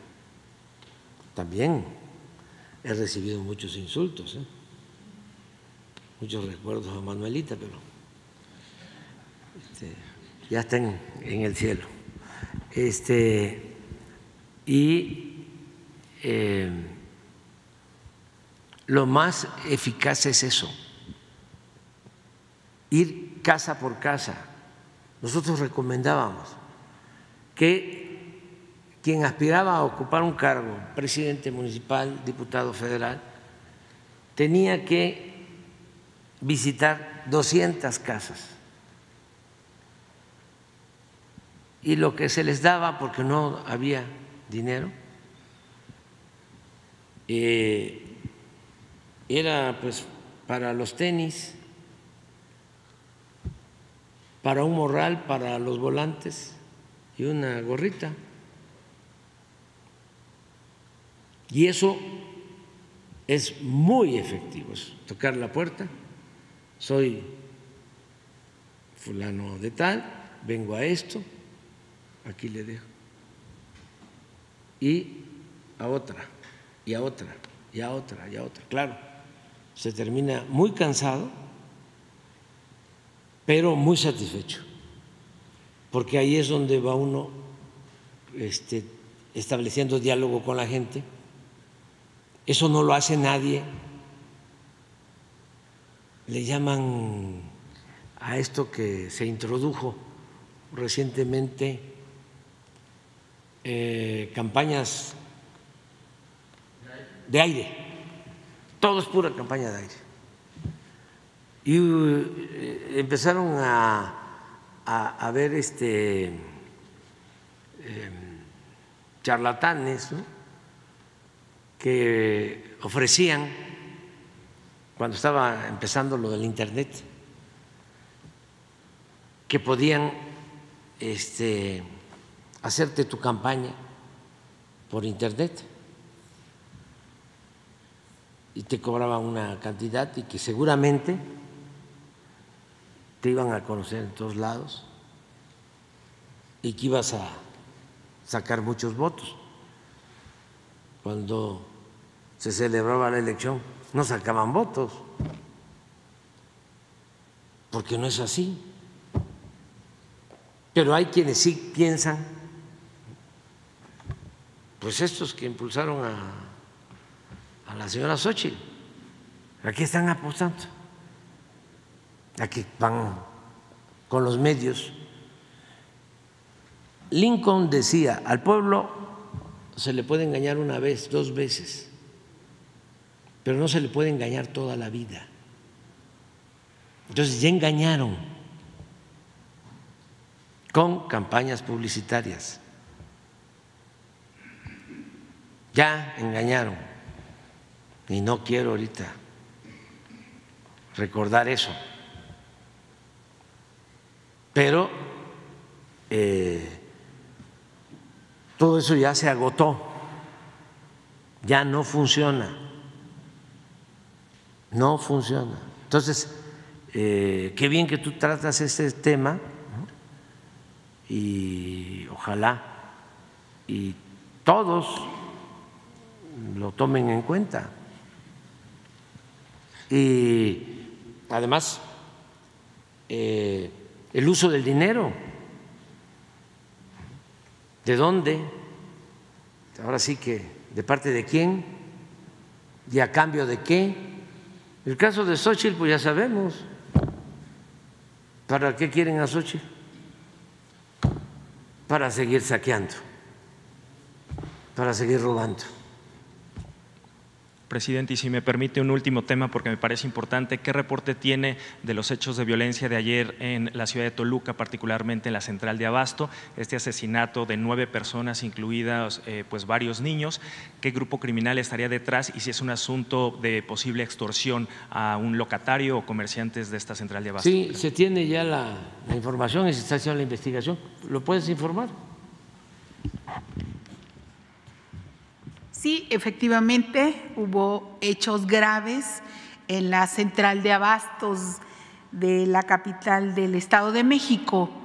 Eh, la investigación se está llevando a cabo por la Fiscalía del Estado en colaboración con la Secretaría de Seguridad, con el Gabinete de Seguridad del Gobierno Federal. Em, hay varias líneas de investigación y ayer se tuvo un avance yo quisiera eh, el día de hoy solamente decir que se va a dar con los responsables, eh, porque lamentablemente pues perdieron la vida varias personas y sí, efectivamente entre ellos eh, unos menores. nosotros decir que ninguna extorsión ni ningún tipo de, de delitos de estas organizaciones puede avanzar eh, si em, las investigaciones se hacen de manera clara y precisa. Y pronto tendremos resultados. Vamos a tener resultados sobre esta. E inicialmente, inicialmente de eso deriva, pero eh, vamos a presentar pronto a los responsables. Tenemos certeza si va bien la investigación. No, no quiero decir de esa parte, ¿no? Pero estamos colaborando con todo, con un fiscal con el cual hemos estado trabajando siempre de la mano, con el gobierno del Estado de México en general, pero especialmente con la Fiscalía. Se ha hecho un buen trabajo. Vamos a dar con los responsables. Secretaria, perdón. En un baile, 20 eh, heridos, y dos muertos. Eh, sí, hoy se presentaron algunas de las, eh, digamos, de los indicios, el hecho. Vamos a tener más información sobre este caso. Eh, porque fue en un baile. Mire, preocupan cualquier hecho delictivo, pero en este caso no se había dado una situación ahí. En la entidad nosotros vamos a estar de cerca trabajando con este fiscal el del Estado de San Luis Potosí, para ver exactamente cuál es el origen. Eh, acá, por ejemplo, en el Estado de México ya estamos ahí en colaboración. Esperamos que en la mesa de construcción de paz y seguridad en el Estado de San Luis Potosí salga adelante. Hoy vamos a tener más información sobre este caso. Adelante.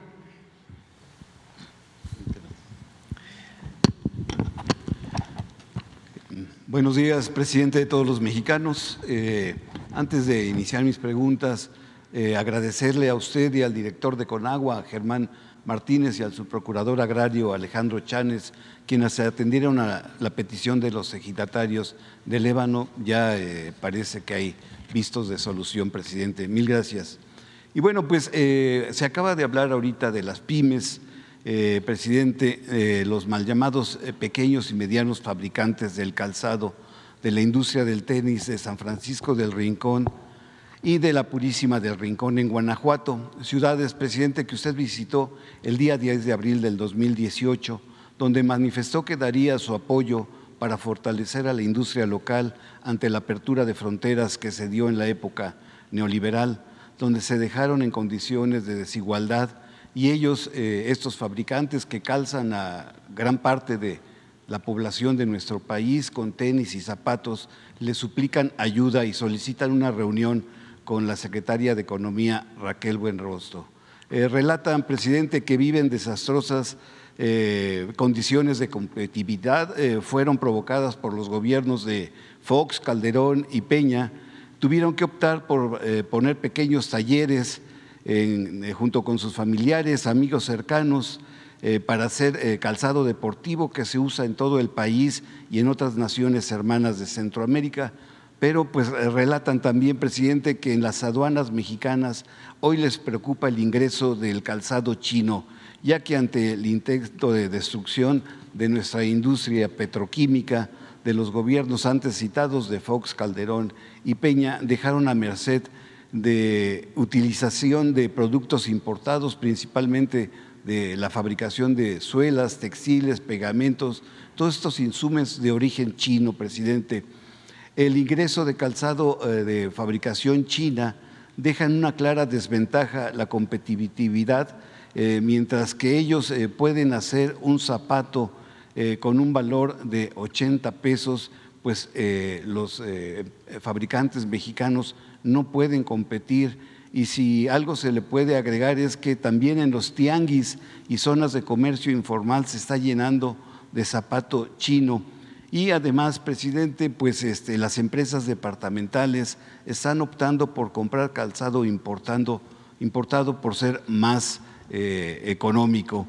Pues aquí está la problemática, presidente, por lo que le piden esta reunión, si será posible para exponer pues, eh, ante la secretaria de Economía esta situación. ¿Qué usted diría, presidente? Pues sí, es este, real todo lo que estás eh, dando a conocer. Está ya la secretaria de Economía, Raquel eh, Buenrostro, atendiendo esta situación. ¿Tiene ella una propuesta? si tú ¿Nos ayudas? Aquí tengo la documentación, se la dejo a sí, Jesús. Entonces ella los va a buscar para hablar con ellos. Perfecto. Sí, y a ver qué, qué, qué solución este, se puede aplicar. Este, ella estaba pensando en aranceles, me lo planteó, le dije que se analizara bien, es que hay que buscar un equilibrio porque también eh, el consumidor requiere eh, poder comprar los zapatos a buen precio. Y al mismo tiempo hay que cuidar la planta productiva nacional, estos talleres, los empleos hay que equilibrar. Entonces, este, Raquel ya lo está viendo, lo está analizando. El gobierno de Guanajuato está utilizando pues esta situación diciendo que la 4T está intentando pues acabar con esta. No, eh, pero van a utilizar todo, ¿no? Es como lo que hablamos aquí de las eh, campañas y de las guerras sucias. Y hay millones de mexicanos que militan en las filas del conservadurismo y que les creen. Además, así es la democracia. No puede haber un pensamiento único, no puede haber totalitarismo, no puede haber dictadura. Tiene que garantizarse el derecho a disentir, la pluralidad. Esa es la democracia. Entonces, ellos pues eh, están acostumbrados a mentir. Los conservadores son muy hipócritas. Tú acabas de leer lo que sucedió con la política neoliberal. Llevaron a cabo una apertura comercial indiscriminada sin límites estratégicos. Eso fue lo que se puso en práctica, una apertura completa. Entonces pusieron a competir en condiciones de desigualdad al productor nacional con el productor del extranjero. Y por eso le pegaron a los productores del campo y por eso le pegaron a los productores de calzado. Y sostenían, es lo que decía desde la época de Salinas Aspe, Pedro Aspe, secretario de Hacienda, que en un mundo globalizado no se tenía por qué impulsar la actividad productiva, fomentar la actividad productiva, mucho menos entregar subsidios. Eso se estigmatizó cuando en otras partes pues se fomenta la actividad productiva y hay subsidios. Decía Aspe que no hacía falta porque en un mundo globalizado se podía comprar afuera lo que se necesitara. Esa era la concepción general. Pues esa política la siguió Fox y se mantuvo durante mucho tiempo. Ese es el origen de la crisis de las fábricas de zapato, de los talleres, de toda esa industria de León y de Guanajuato. Pero ahora nos echan la culpa a nosotros. Pero nos echan la culpa no solo de eso, sino de todo. Ya dije que si alguien sale regañado en su casa, la regañan o lo regañan, es culpa de AMLO. Dicen, del viejito del palacio. Ya ven que estoy chocho. Y tienen razón, porque soy el presidente electo de más edad en la historia de México. No electos hay dos mayores que yo. Uno que ni siquiera quiero mencionar. No, no lo voy a mencionar. Un chacal. Ese era mayor que yo. Y el otro sí lo voy a mencionar. Valentín Gómez Farías. Pero no fueron eh, electos fueron interinos. Bueno, y el otro fue producto de un golpe. Pero de los constitucionales, el mayor este, es el de Tepetitán, Nacuspana, Tabasco. Precisamente. Ya voy a cumplir 70 en noviembre. Me voy a ir con 70 cumplidos. Y estoy bien de salud, aunque ahora hay muchos virus, de veras, ya no solo es el, el COVID, hay otros virus, pero afortunadamente ya no con el daño que causó lamentablemente la pandemia. Pero estoy bien, ya estoy empezando a practicar béisbol, ya estoy bateando. Eh, y estoy sacando bien el bate. Estoy macaneando. Presidente, este, me siento bastante bien.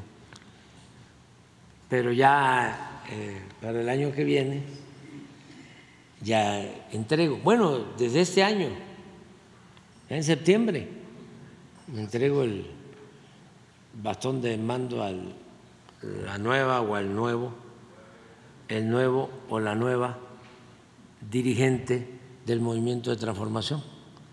Y ya en septiembre del año próximo, ya este, la banda presidencial. Presidente, mi segunda pregunta inicio con una palabra en yocontal, chontal, que es la lengua verdadera, y dice así, Shumbam, que significa hombre sabio o persona sabia.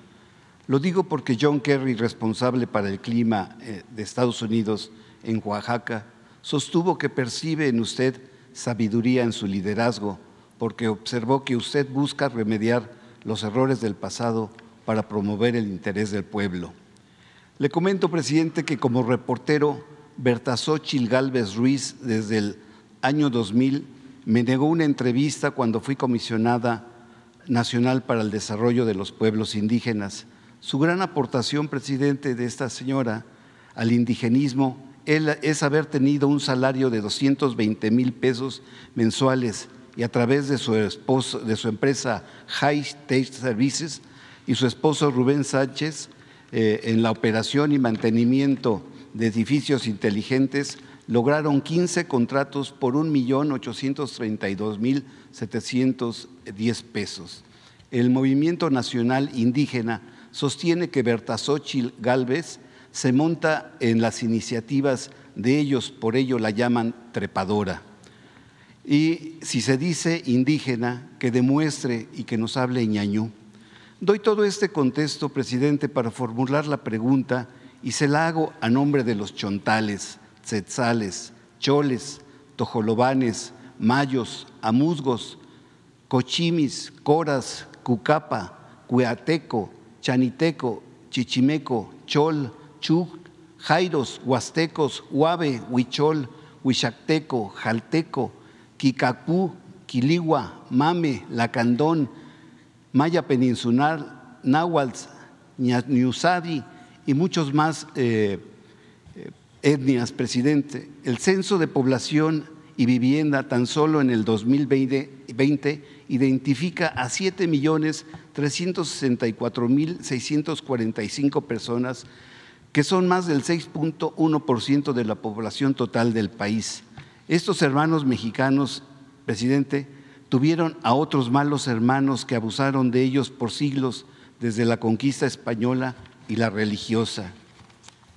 El mal gobierno neoliberal, presidente, fomentó el caciquismo, el clasismo y el racismo, hasta llegar con Carlos Salinas de Gortari, Cedillo y Fox para privatizar, privatizar sus tierras y existió una desgraciada tendencia de acusar de todos los males a los más pobres y al grado de orillarlos a la prostitución infantil, presidente.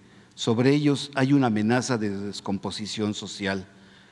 Y también le comento, presidente, hay una promesa incumplida hasta ahora, que es su autonomía, su libre determinación y el acceso a sus recursos naturales.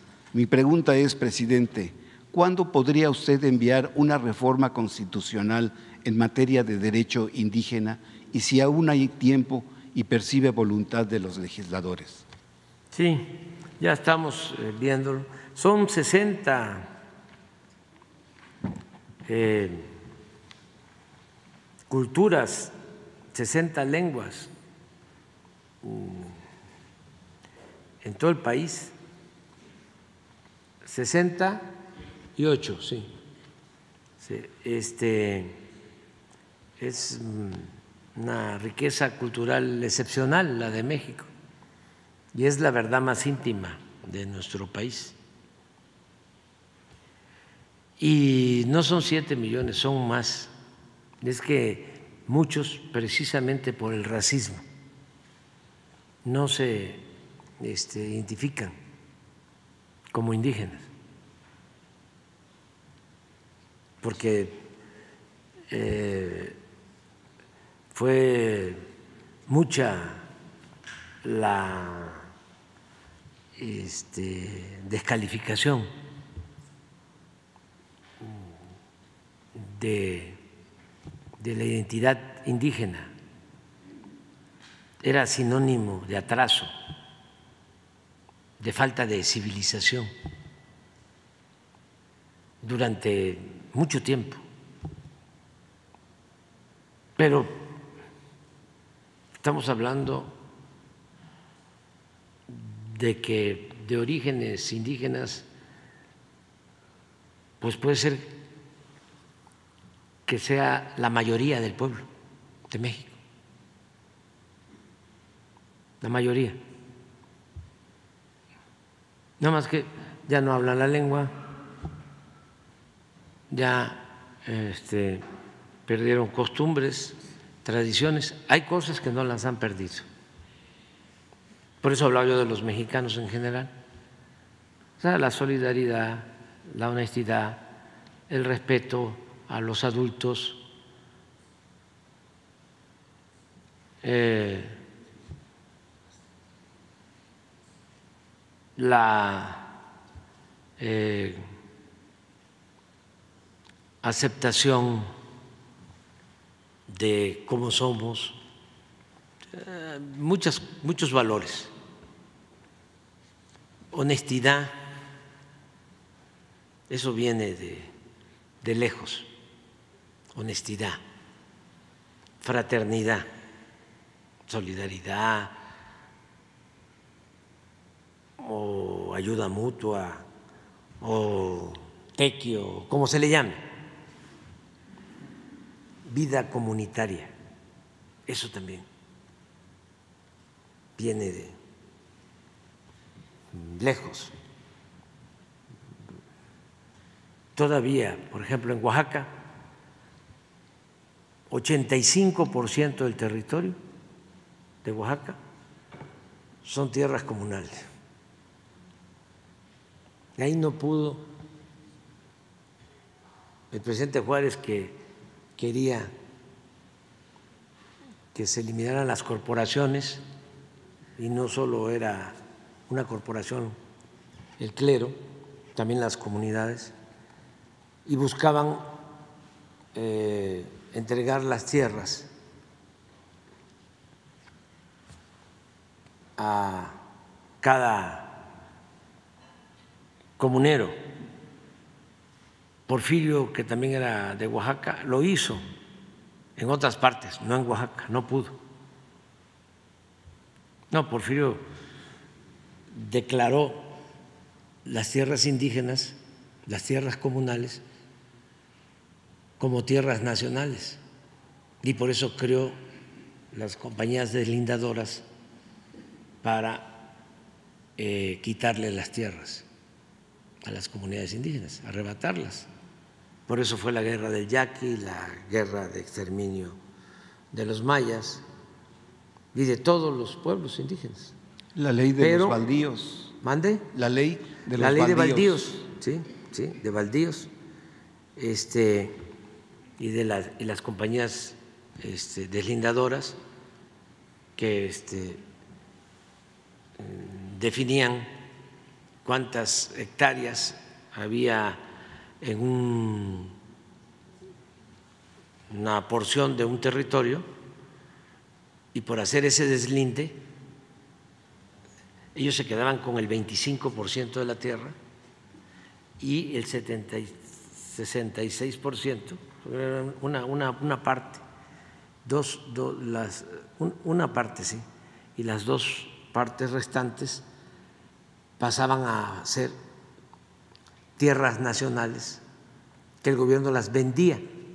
Por lo general, siempre las vendía a las mismas compañías deslinda- deslindadoras, pero eran tierras que pertenecían a las comunidades indígenas.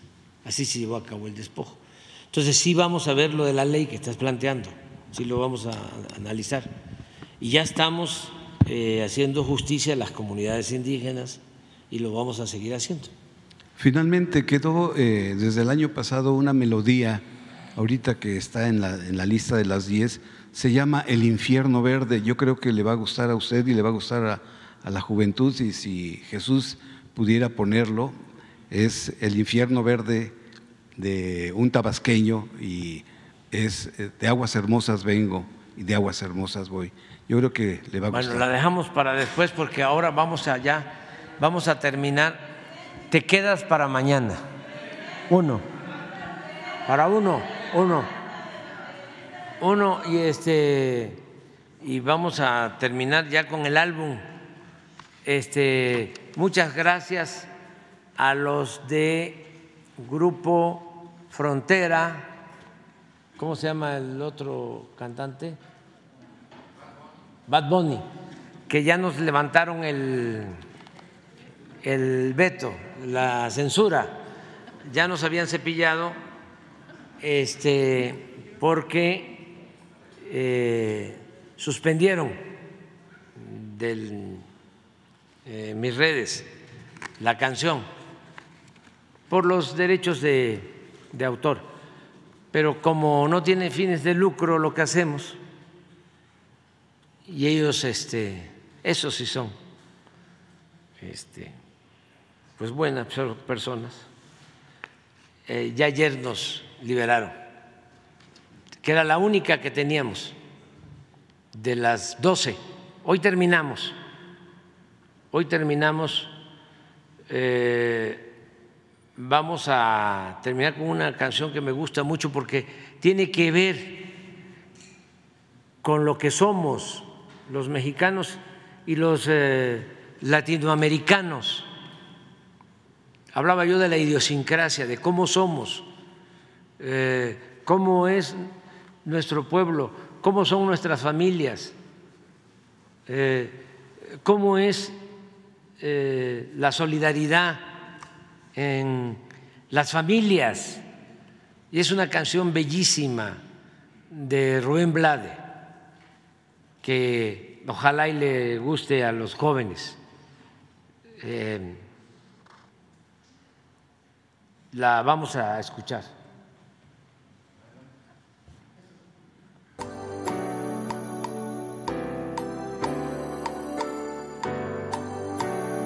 Escuchen la letra. Toda la familia.